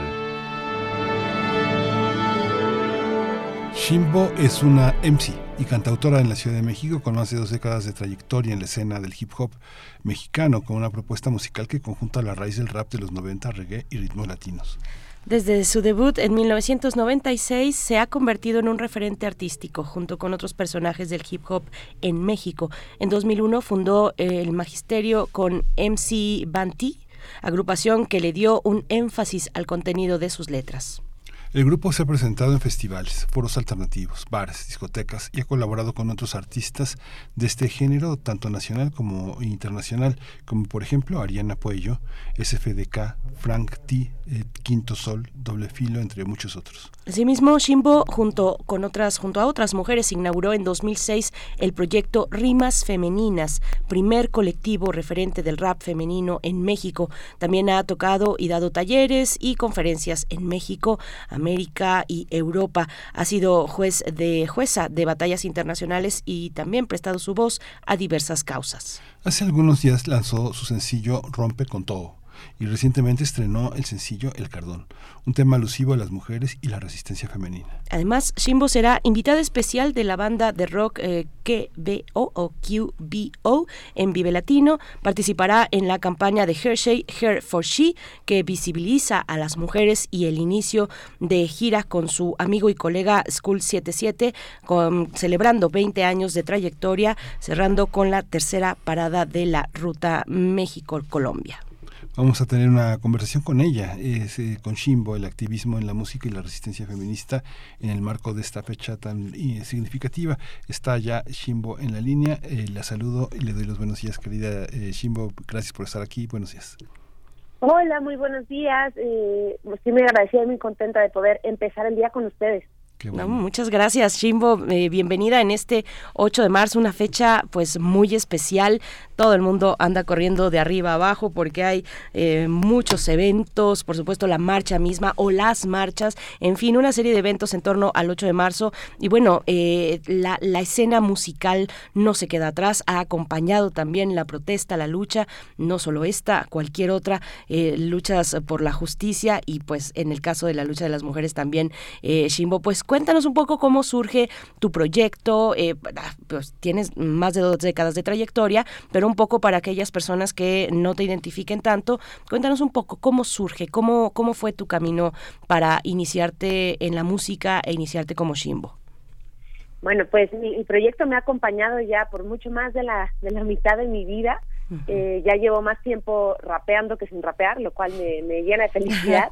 Eh, soy parte de la, de la primera generación de rap en México cuando, cuando el rap y la cultura hip hop se encontraba al margen del margen, no ni siquiera la escena de la música independiente nos tomaba en cuenta, lo cual no lo digo como queja, sino como una fortuna que tuvimos para desarrollarnos en plena libertad, sin compromiso, sin ambición, eh, y bueno, pues eh, es algo que es un discurso que, que ha ido, ido cambiando en mi caso, pero que desde el principio quedó muy claro que era una herramienta de transformación social, era una herramienta también de autoconocimiento, una cuestión terapéutica casi casi el escribir el escribir rap. Eh, y pues bueno se han ido fortaleciendo las ideas, hemos ido creciendo, madurando, ahora soy madre, eh, hice una carrera en la UNAM, por cierto, que me, que me enorgullece mucho, y, y bueno, todo eso ha ido enriqueciendo la música, el discurso, eh, también los sonidos han ido cambiando, incorporando eh, distintos sonidos, ahora yo muy interesada también en el folclore y, y siempre abordándola a partir del rap. O sea que te has dedicado a vivir. Absolutamente. es que es difícil vivir cuando este como músico y como artista hay una idea que es muy persecutoria, que es la idea del éxito, de llegar a millones de personas, de estar este en, en, en, en, en el canal de las estrellas, este ese tipo ese tipo de cosas que implican este no vivir, ¿no? sino vivir para algo que no es uno. ¿Cómo, cómo ha sido este tránsito? ¿Quiénes han sido como las estaciones fundamentales musicalmente hablando en estos últimos 20 años, Shimbo? Wow, este, a ver, otra vez, me estás preguntando como la, las situaciones musicales por las que he pasado yo. Sí, las, las, los, los puertos en los que uno conoce un músico que aprende a tocar, que aprende a componer, que coloca la voz de otra manera, ¿no? Ya, pues mira, al principio yo quería ser actriz, pues si me estoy yendo a la antigua Grecia, yo quería ser actriz, yo quería ser actriz, pero pero por ahí algún adulto me dijo, eh, no hombre, las actrices eh, pierden trabajo muy pronto porque pues ya no están tan guapas y les dan papeles muy chafas y, y, ya no es lo mismo, ¿no? Entonces yo lo creí, pero tenía esta inquietud y también desde muy niña esta esta pasión por las letras, ¿no? Siempre me gustó mucho leer. Y el rap, eh, pues creo que es de los géneros musicales que tiene letras más extensas. Entonces conocí el rap desde, desde muy pequeñita, me llamó la atención a la hora de, de, de crecer, de estar en la plena rebeldía y de querer hacer música sin tener herramientas formales para hacerla, me di cuenta que, que podía ser una opción y pues mi escape fue irme a estudiar letras hispánicas, que era lo que más se parecía al rap. Eh, esa fue mi primera etapa, ¿no? Cuando ya empecé a sacar eh, música de manera más profesional, eh, eh, estando a la par con la carrera, eh, empapándome de, letras hispánicas a más no poder, ¿no? Y eso creo que también fue una etapa muy importante para mí, aprendí muchísimo. Eh, después de eso, empecé a tomar todas las, todas las materias de teatro en la Facultad de Filosofía y Letras de la UNAM y entonces empecé a explorar mucho más con la voz. Entonces vino otra etapa de exploración mucho más vocal, este y empecé también a fusionar con otras músicas y bueno, me, vengo rápido a este momento que estoy viviendo ahora en el que impulsada un poco por la pandemia, un poco por un estímulo de Ibermúsicas y por un músico con el que trabajo desde hace tiempo, que es Bayan, que es colombiano, decidimos fusionar eh, sonidos del folclore colombiano con la música urbana y por supuesto toda la carga de música mexicana que traigo yo porque pues es innegable también en la pandemia me, me dediqué a estudiar composición lo que me llevó también a, a llevar en el terreno como técnico de la música eh, mis creaciones un pasito adelante no Ujú. Shimbo, y, y bueno, con todo este recorrido, ¿cómo ves la escena, la escena hoy? Sobre todo, eh, yo, yo, yo presiento que hay más espacios actualmente de los que había antes para recibir, para, para dar una recepción a todo esto, a, a este mundo que se esconde dentro del hip hop, que también, bueno, yo espero no equivocarme, pero también está el spoken word, está el freestyle, la improvisación, ¿no? Finalmente de muchos aspectos de la lírica, de, de, de, de la libertad de la palabra y de la agilidad mental para la, para la improvisación también, por supuesto. Eh, hay más espacios hoy eh, que, que los que había antes, ¿no? Muchísimos, la verdad es que sí, o sea, de de veintitantos años para acá el mundo ha cambiado drásticamente y sin duda el rap se ha, se ha colocado en todas las esquinas de nuestra ciudad, que ese ya es un primer espacio, ¿no? Y después, por supuesto, espacios más, más formales, o sea, por ejemplo, ahora en, en nuestra universidad ha habido un montón de eventos que tienen que ver con el hip hop de diversas maneras, también slam poetry, ¿no? Como la poesía en voz alta, que, que también ha sido una tradición por muchísimos años, por ejemplo, en, en nuestra querida Casa del Lago, pero que ahora ha abrazado también estas otras tradiciones que, que son muy parecidas y que sin duda al, al, al resurgir en Latinoamérica y en México en particular, pues cómo no va uno también a acercarse al son jarocho y a las tradiciones que se parecen, que llevan aquí ya tantos años, ¿no? Entonces ha sido muy bonito como estos em- espacios de, de encuentro de la palabra y estos otros muchos espacios ya también en el mainstream, en los grandes festivales de, que hay para, para la cultura hip hop en general, en muchas manifestaciones, como ya, ya lo existe, ¿no? Que hay muchas vertientes y maneras de hacerlo, este, y eso está padrísimo. Y muy importante también mencionar que ha habido ahora mucho más espacio para las mujeres, que hay una tremenda brecha, no solo salarial, sino de oportunidades para las mujeres en la música y el arte en general, y ahora estamos encontrando una mejoría, que no se puede decir que estemos ya en el idilio, pero, pero va mucho mejor y se agradece. Pero no fue sencillo, ¿no? También, Miguel Ángel. Sí, bueno, vamos, vamos, a, vamos a escuchar una canción, vamos a escucharte, eh, vamos a escuchar Rompe con todo, es, eh, y, y vamos, vamos a cerrar con tu estreno, pero vamos con esta y nos cuentas de qué va. Buenísimo.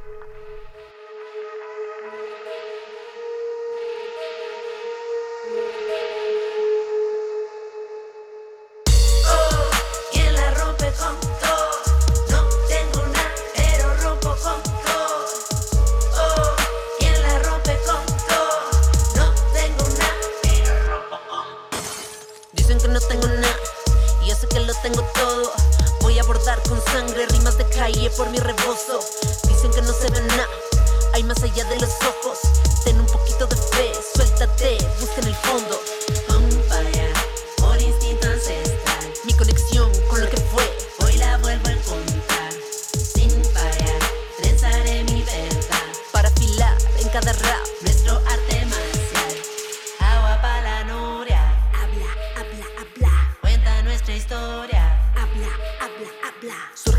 Estrellas uniendo fronteras, yo sigo de pie.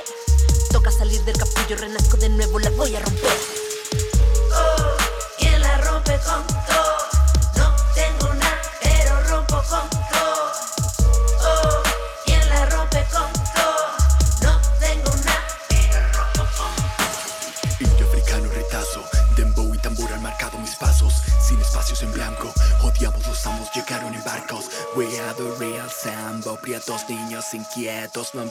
esquina del gueto. Quieren atención sin street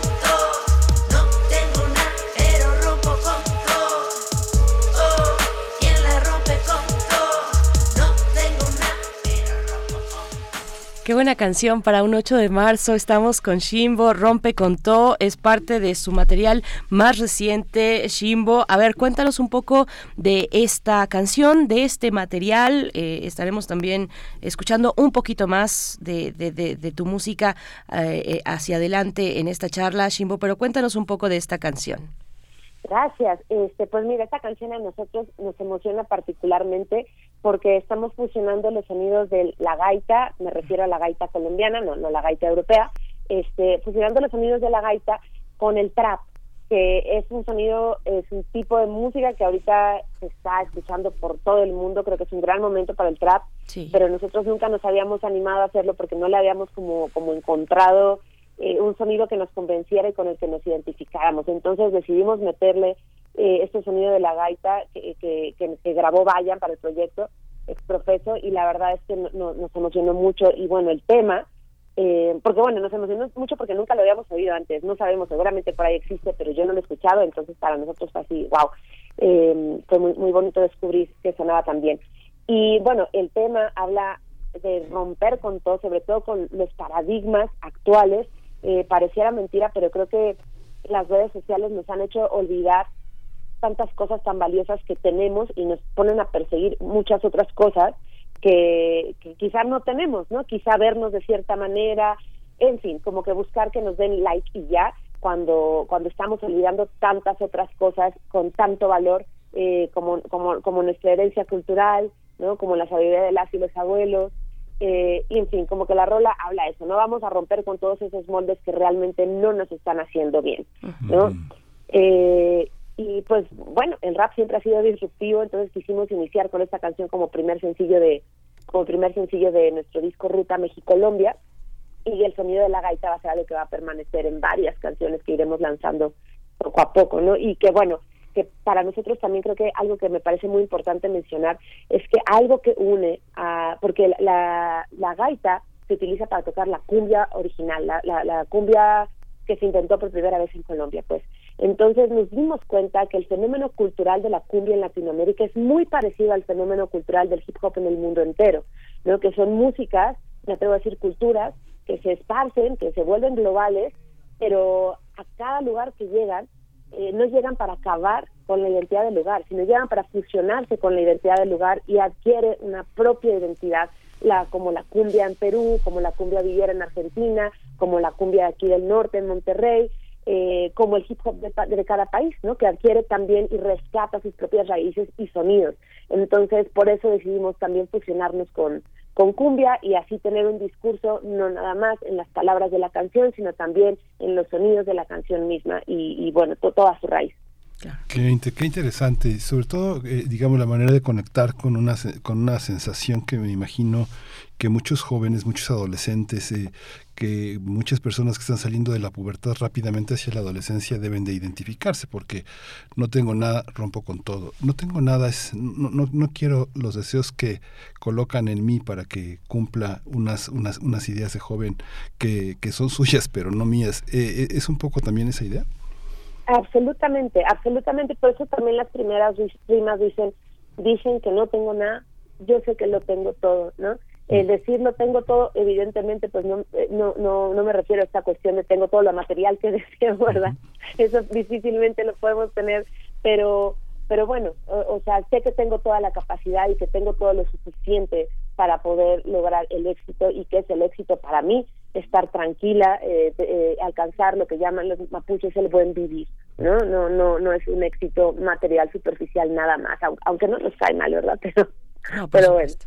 Por supuesto que no nos cae mal, no, no, no, y no, y tal vez ni siquiera tenga que ver completamente con lo material, sino con tantos otros elementos, Shimbo. Eh, eh, pues yo quiero preguntarte sobre el folclore. Estás en una etapa eh, muy encaminada hacia el folclore, hacia, hacia la revisión, hacia la retrospectiva y también, o sea, no solamente mirar hacia el pasado, mirar las raíces, sino también ver cómo funcionan, bajo qué dinámicas funcionan actualmente, pues en un mundo global como en el que vivimos, ¿no? Y mm, me llama la atención eso, que nos compartas un poquito de esta ruta que estás, que has tomado ya y también, bueno, de tal cual como el, como el material que estás presentando, Ruta México-Colombia. Háblanos un poquito de por qué Colombia, ya nos hablabas de las gaitas colombianas, de ahí que gaiteros, ¿no? Tan famosos eh, interpretando, ejecutando cumbia, pero a ver, cuéntanos un poquito de todo esto, el folclore detrás de la eh, cultura mexicana y la colombiana, que pues son tan hermanas, ¿no? Exactamente. Pues mira, todo comenzó por un accidente, eh, por, por mi cercanía con, con Bayan, que es un músico con quien llevo trabajando ya varios años. Eh, la primera canción que hicimos experimentando esto es una canción que se llama El Sueño, donde utilizamos unas percusiones sampleadas de, de un patrón de cumbia eh, tradicional colombiana, le metimos unas gaitas y dijimos, oye, esto nos está gustando cómo suena. Eh, y bueno, después eh, conocimos el fondo de Ibermúsicas que dan apoyo, dan estímulos a, a proyectos porque por lo menos sean binacionales o de más países latinoamericanos. Aplicamos y tuvimos la fortuna de, ser beneficiados por Ibermúsicas. Entonces nos dimos a la tarea, ahora sí con tranquilidad, de hacer una investigación un poquito más seria, eh, que, que, que no exhaustiva, porque el universo del folclore colombiano y de su música es apabullante, ¿no? Pero bueno, hicimos una investigación, empezamos a escuchar música del Pacífico, eh, exploramos un poco con las marimbas, que es un mundo que todavía nos falta, nos falta como sacar más ese sonido, solo tenemos una canción con marimbas en el disco, pero sí explorar muchísimo más, eh, sobre todo la cumbia, ¿no? Pero también está el currulao, también está el porro, y entonces darnos cuenta de que todo este universo musical era perfectamente fusionable con patrones rítmicos que existen en México. Por ejemplo, tenemos una canción que, que tiene marimba, pero tiene un patrón rítmico eh, del guapango, entonces es como, son fusiones muy locas eh, que suceden de manera también muy natural. Eh, y bueno, toda la carga mexicana viene sobre todo en el discurso, en las palabras, en las referencias, ¿no? Ya en, la- en las próximas canciones que vengan hay muchas referencias de libros que todos hemos leído porque están así como en, en, en, la, en el como en el pensum de, de la prepa, por ejemplo, aquí en México. Entonces son, son cosas que, que, que nos van uniendo, ¿no? Como eh, cosas que vienen de la literatura, del folclore, como bien dices. Y bueno, ahora estamos como muy, muy clavados eh, con el folclore colombiano para este proyecto, que ya son ocho canciones que están listas para salir una por una en lo que resta de los siguientes meses. Pero por supuesto que tenemos muchas ganas de, de explorar también otras músicas tradicionales mexicanas, ¿no? También he estado muy, muy emocionada con el bolero, por ejemplo.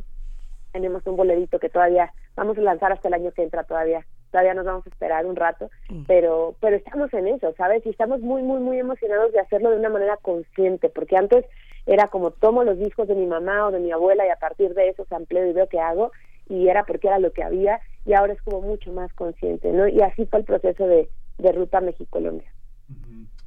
No, no, me imagino que este, siempre queremos una mirada de los grandes maestros, pero al mismo tiempo es tan estimulante estar cerca de los jóvenes que lo que dices es como construir un puente entre lo que uno sabe que ellos no conocen y que no conocen porque no está en lo masivo, que no está en los intereses comerciales y al mismo tiempo ese puente entre los viejos que nos dieron historia y la posibilidad de crear nuevos horizontes con jóvenes. ¿Cómo es esta? Me imagino que debes de tener una libreta llena de canciones. ¿Cómo se conecta con los, con los chavos, con los jóvenes, con esa gente que llena los conciertos, que compra la música?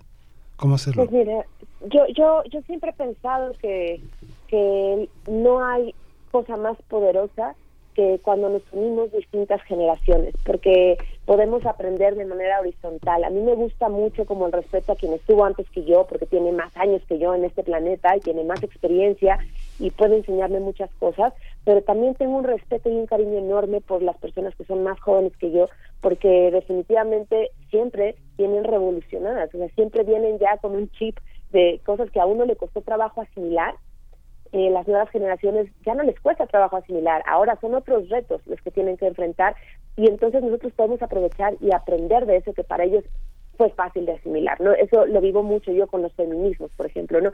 Todo lo que me costó a mí eh, entender eh, que no era un feminismo, que son muchos, ¿no? Que, que yo puedo forjar mi propia manera de vivirlo, eh, de asumirme feminista. O- hombre, al principio yo yo pensaba que el feminismo era algo así como el machismo, pero de mujeres, o sea, con una, una ignorancia total, ¿no? Y no, te juro que, o sea, no me da pena decirlo porque No, no. creo que es bueno poner el ejemplo, ¿sabes? O sea, claro, yo era muy joven y tenía una ignorancia absoluta y cuando fui comprendiendo, eh, o sea, pero me tomó, me tomó tiempo. Y quien me hizo decir, sí, yo abrazo esto y le entro y voy a leer y voy a aprender un poco más, fueron las nuevas generaciones. Entonces, creo que siempre es muy importante no asumirse como un producto terminado, valga que yo diga producto a una persona, perdón, pero no asumirse como, como algo que ya está terminado, algo que ya está hecho. Creo que debemos estar en constante apertura para, para evolucionar, para aprender y evidentemente hay cosas que, que, nos, que nos encajonan un poco en nuestra realidad histórica. Hombre, yo, cre- yo, yo crecí sin, sin internet cuando iba en primaria, este, evidentemente eso me va a hacer un tipo de persona, ¿no? Aunque ahora lo pueda usar perfectamente.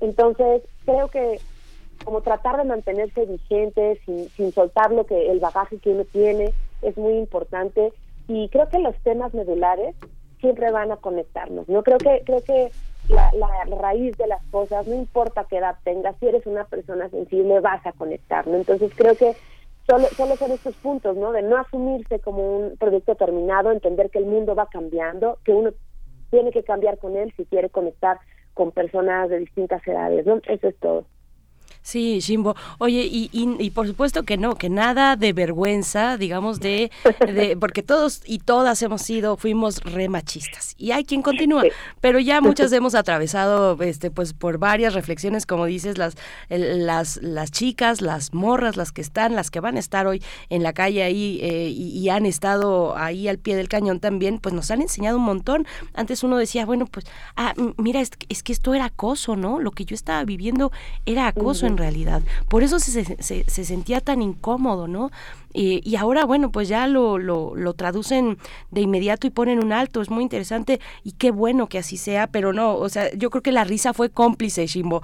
Eh, así es que, claro que sí, todos hemos sido muy machistas eh, en, en nuestra vida. Mm, quiero, queremos escuchar música para el cierre, precisamente el sencillo que, el más reciente, digamos, estos que vas lanzando, las ocho canciones que vas poco a poco lanzando, que vas poco a poco presentando. Vamos a ir con la más reciente, pero bueno, pues hay todavía mucho de qué hablar, un poquito que nos comentes en este día, ¿no? En este día, pues qué te hace reflexionar a ti como, como artista, como cantante, como, como, como MC, eh, como artista de la escena del hip hop, pues toda esta cuestión, ¿no? Que ha pegado también mucho a la escena del propio hip hop, la cuestión de género. Preguntarte eso, Shimbo, que nos cuentes un poquito de cómo has visto la apertura de los espacios. Y otra, eh, a mí me gusta mucho la estética que acompaña este material, el vestuario, el peinado, el maquillaje, la atmósfera que generas eh, tú misma, ¿no? Con esa presencia tuya. La verdad me, me parece muy bonito. Cuéntanos un poco de todo esto.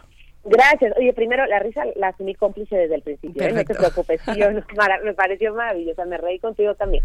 Y este, bueno, respecto a lo otro, eh, voy, voy primero a tu última pregunta porque, perdona, es la que más me emociona. Sí. Porque creo que es muy importante dar reconocimiento, visibilidad y agradecer a todos los y las artistas que forman parte de un lanzamiento. ¿no? Para mí ha sido un gozo absoluto disfrutar de la creación de las portadas de las canciones al- de la mano de un artista increíble, queer, fotógrafo y maquillista que es Andrés Mañón Electrobel, eh, que considero que cada una de las piezas que, que, que estamos elaborando, que está haciendo él, ¿no? Yo nada más estoy ahí de, de, eh, como colaborando un poco, pues, poniéndome ahí para que él haga su arte, pues, pero todas las portadas lo que pretenden hacer es el ejercicio de cómo encarnarías, cómo sería el espíritu, así como hablamos de los elementales, cómo sería el espíritu de esta canción si encarnara, ¿no? Entonces no, no me asumo que soy yo en cada portada, sino que es un personaje que, que inventamos entre Andrés Electrobel y yo, eh, con un montón de, de, de significados, ¿no? O sea, pensamos en las trenzas de como en las serpientes de Coatlicue, eh, es- estoy con la gaita, que me parecía muy importante mostrar la gaita para que las personas que no la conocen, finalmente la gaita es colombiana, en México casi no se ve, entonces para que vieran cómo es el instrumento, eh, todas las ropas son textiles mexicanos, eh, aparte elaborados, diseñados por Carla Fernández, que es una diseñadora que me encanta, que, que está ahí también apoyándonos. Traigo un cinturón con milagritos que son gigantes, entonces son los grandes milagros que esperamos para para los feminismos, ¿no? Para que en este país donde donde desaparece por feminicidio 11 mujeres al día, que es una cifra dolorosísima, ¿no? Dolorosísima, y esos son los registrados, ¿no? Donde hay una tremenda brecha eh, salarial, eh, donde hay una tremenda brecha de oportunidades, necesitamos unos milagros incluso mucho más grandes que los que traigo en ese cinturón para, para que las cosas funcionen. Pero bueno, eh, también la confianza de que lo podemos lo podemos lograr poco a poco, las cosas van mejorando y todo esto es lo que lo que está en, en esta imagen de, de la portada del cardón, el fondo está pintado con aerosoles, que para mí también muy importante mantener la cultura hip hop eh, viva, ¿no? Y que, y que el graffiti pertenece a la cultura hip hop, lo pintó el artista, el fondo pues de, de la foto lo pintó el artista Spia 104 y los colores todos son colores eh, muy de tierra, ¿no? Que evidentemente al ser una canción femenina de empoderamiento eh, pide a gritos que conectemos con la tierra que, que también considero es nuestra madre. Qué Pues maravilla. vamos a cerrar, vamos a cerrar, vamos a despedirnos con Cardón, el Cardón, eh, la música que, que está, que, que estrenas, que la que está puesta la fe de lo que, de lo que viene, la escucha, y pues te agradecemos mucho, Shimbo, que hayas estado con nosotros, mucha, mucha suerte y gracias por traer esta música esta mañana aquí a Radio UNAM. No, hombre, muchísimas gracias por, por da- dar espacio aquí a las necesidades que uno tiene que decir. Se agradece muchísimo. Nada que agradecer. Por acá nos preguntan, bueno, estás en todas las plataformas, ¿no? En todas las plataformas nos encuentran como Shimbo con X y B de, de bueno. Perfecto, pues vamos con Cardón. El Cardón es esta propuesta, la más reciente que estrenas y bueno, pues te deseamos lo mejor en este camino, en este camino de exploración musical y que pues nos da tanto, tanto que, que sentir, Shimbo. Muchas gracias y hasta pronto. Muchísimas gracias. Que tengan muy lindo día. Igualmente, buen 8 de marzo. Vamos con ello, el Cardón. Para la morra, la guerra, la jeva. Pa' que camine en la calle sin pena. Para la mina, la chola, la reina. Para la mujer de América entera. Para la morra, la guerra, la jeva. Bendecida. Pa' que camine en la calle sin pena. Bendecida. Para la mina, la chola, la reina. Bendecida. Para la mujer de América entera. Bendecida. Hija, no muevas tu fruta prohibida. Que la tentación ya tiene a todos en la mira. Yo tengo cadera, herencia de mi abuela. Y la voy a menear con rayo y centella. Naturaleza del ritmo de mi paso. Ya no tengo miedo de mostrar lo que soy. A pesar disparo. Yo me empoderé en la bendición del cardón. La bendición del cardón traigo yo. La bendición del cardón traigo yo. Para la morra, la guerra, la jeva. Bendecida.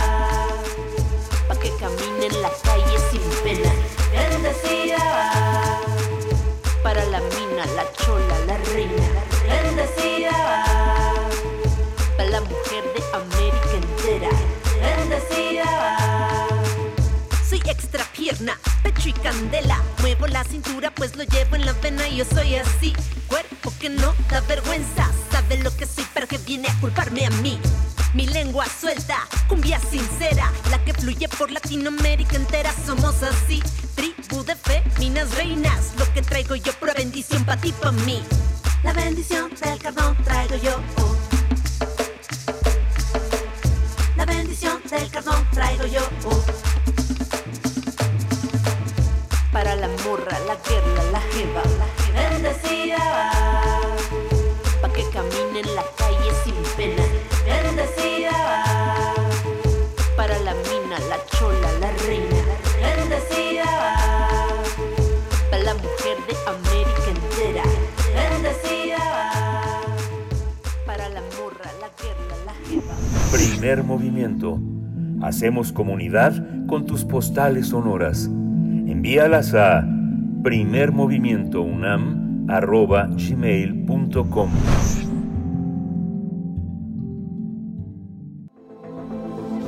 El crisol de la química.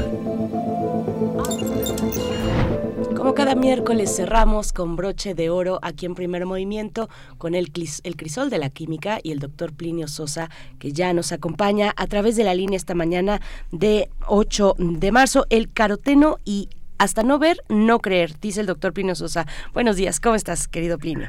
Buenos días, Bere. Miguel Ángel, buenos días. Doctor, buenos días. Sí, la palabra caroteno viene del latín carota, que quiere decir zanahoria.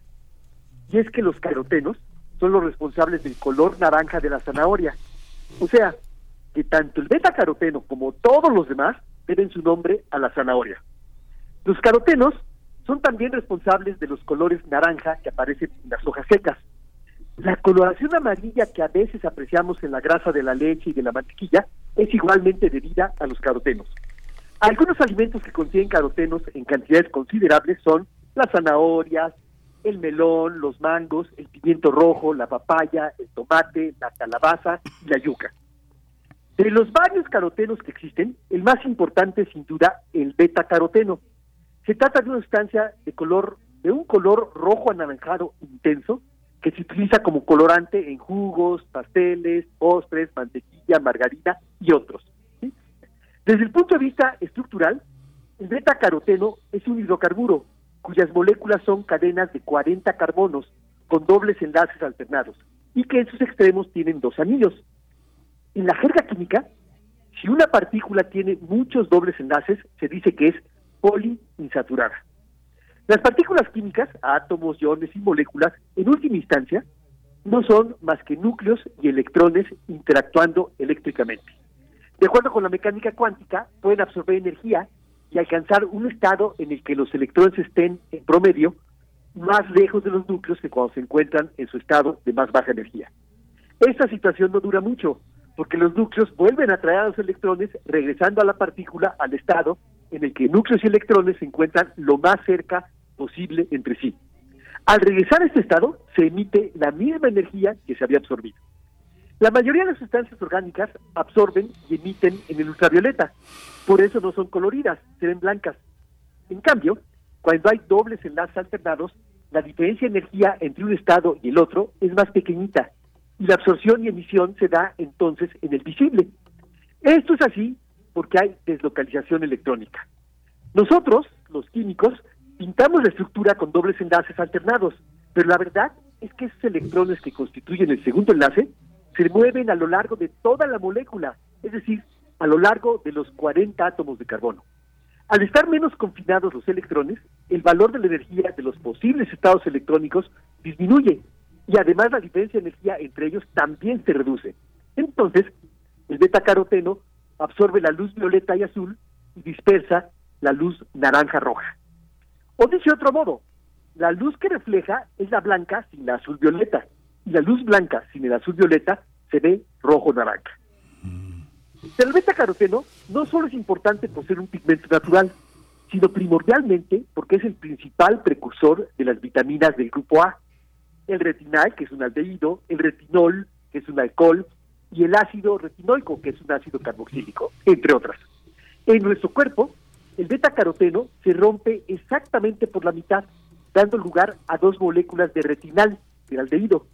A partir del retinal se forman el retinol y el ácido retinoico, y las demás. Las vitaminas A participan en muchas funciones de nuestros cuerpos. La visión, la respuesta inmune, el metabolismo óseo, la transcripción genética, el desarrollo embrionario, la reproducción y otras varias más. El retinal es la clave, es clave para la visión. Dentro del ojo, el retinal se une a la proteína que se llama opsina, de los bastones y de los conos. Cuando la luz entra en el ojo, el retinal se isomeriza a la forma todo trans.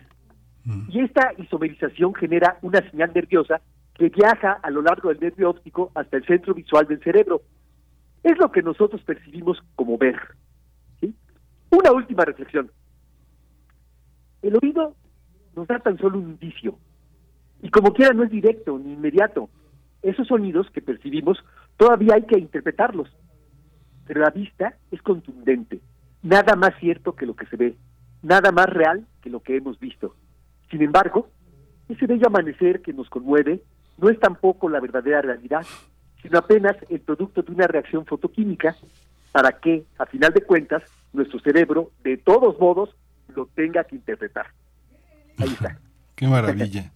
Qué maravilla, es que bueno, es que la retina, el retinol para la retina, que es el tejido de los vertebrados, pues más, más sensible a la luz, ¿no? Está compuesto también por una, una pigmentación muy particular, no sé si sea eh, de, la misma índole que el caroteno, pero tiene una toda, un, toda una composición química que finalmente se organiza todo el tiempo en relación a la luz, ¿no?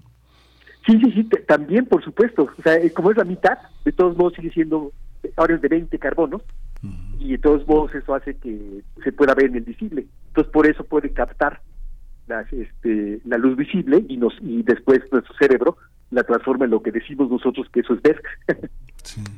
Pues como siempre muy interesante, doctor Plinio Sosa. Muchas gracias por poner todo esto frente a nuestra vista, hacerlo evidente lo que no es, lo que está oculto en realidad, aunque dicen luego que las apariencias engañan también. La mirada nos puede fallar, pero pues te agradecemos muchísimo. Un abrazo para ti, un saludo para toda la comunidad de la Facultad de Química de la UNAM y nos encontramos en ocho días. Igualmente, nos encontramos hoy noche.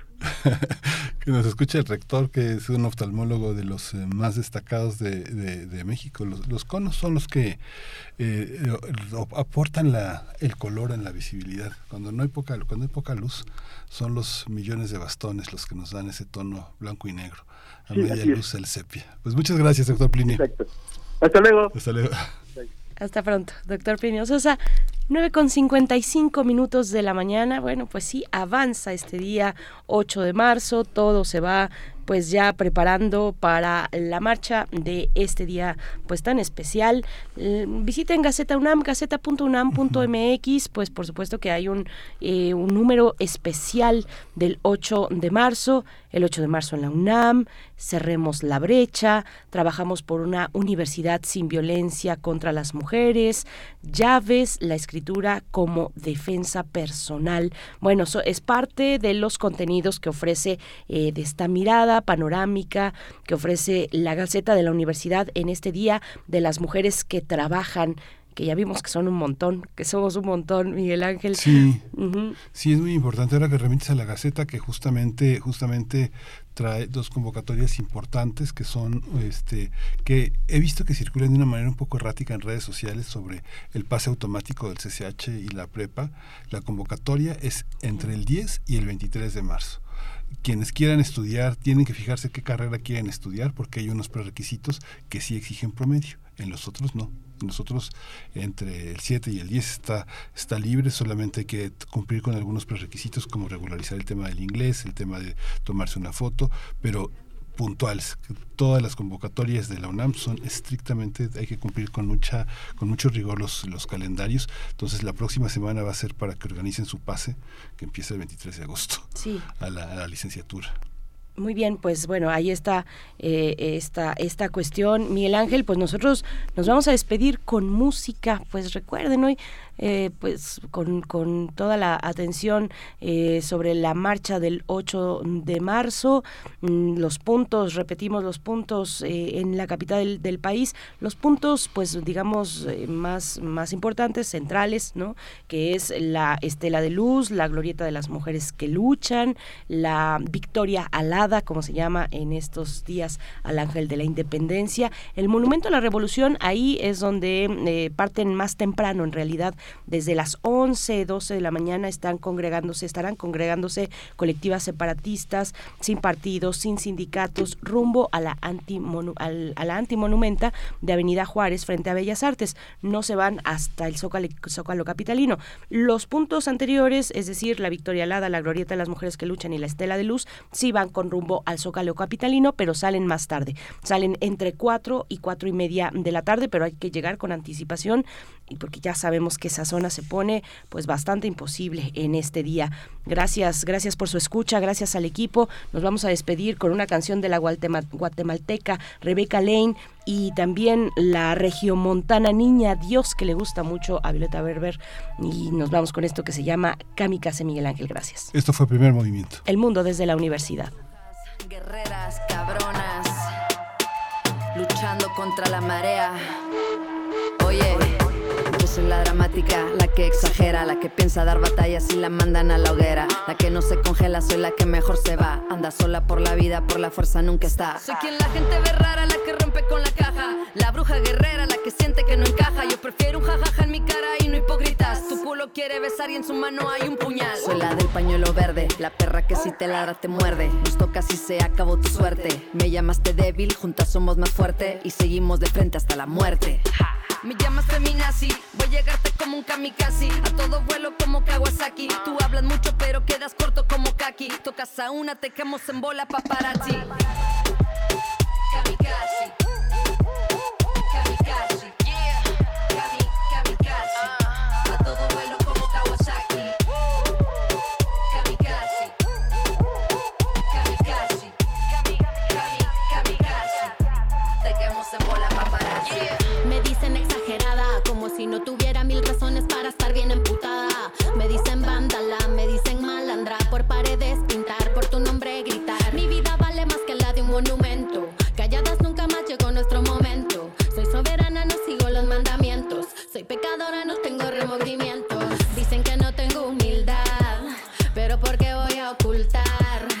soy chingona y más allá.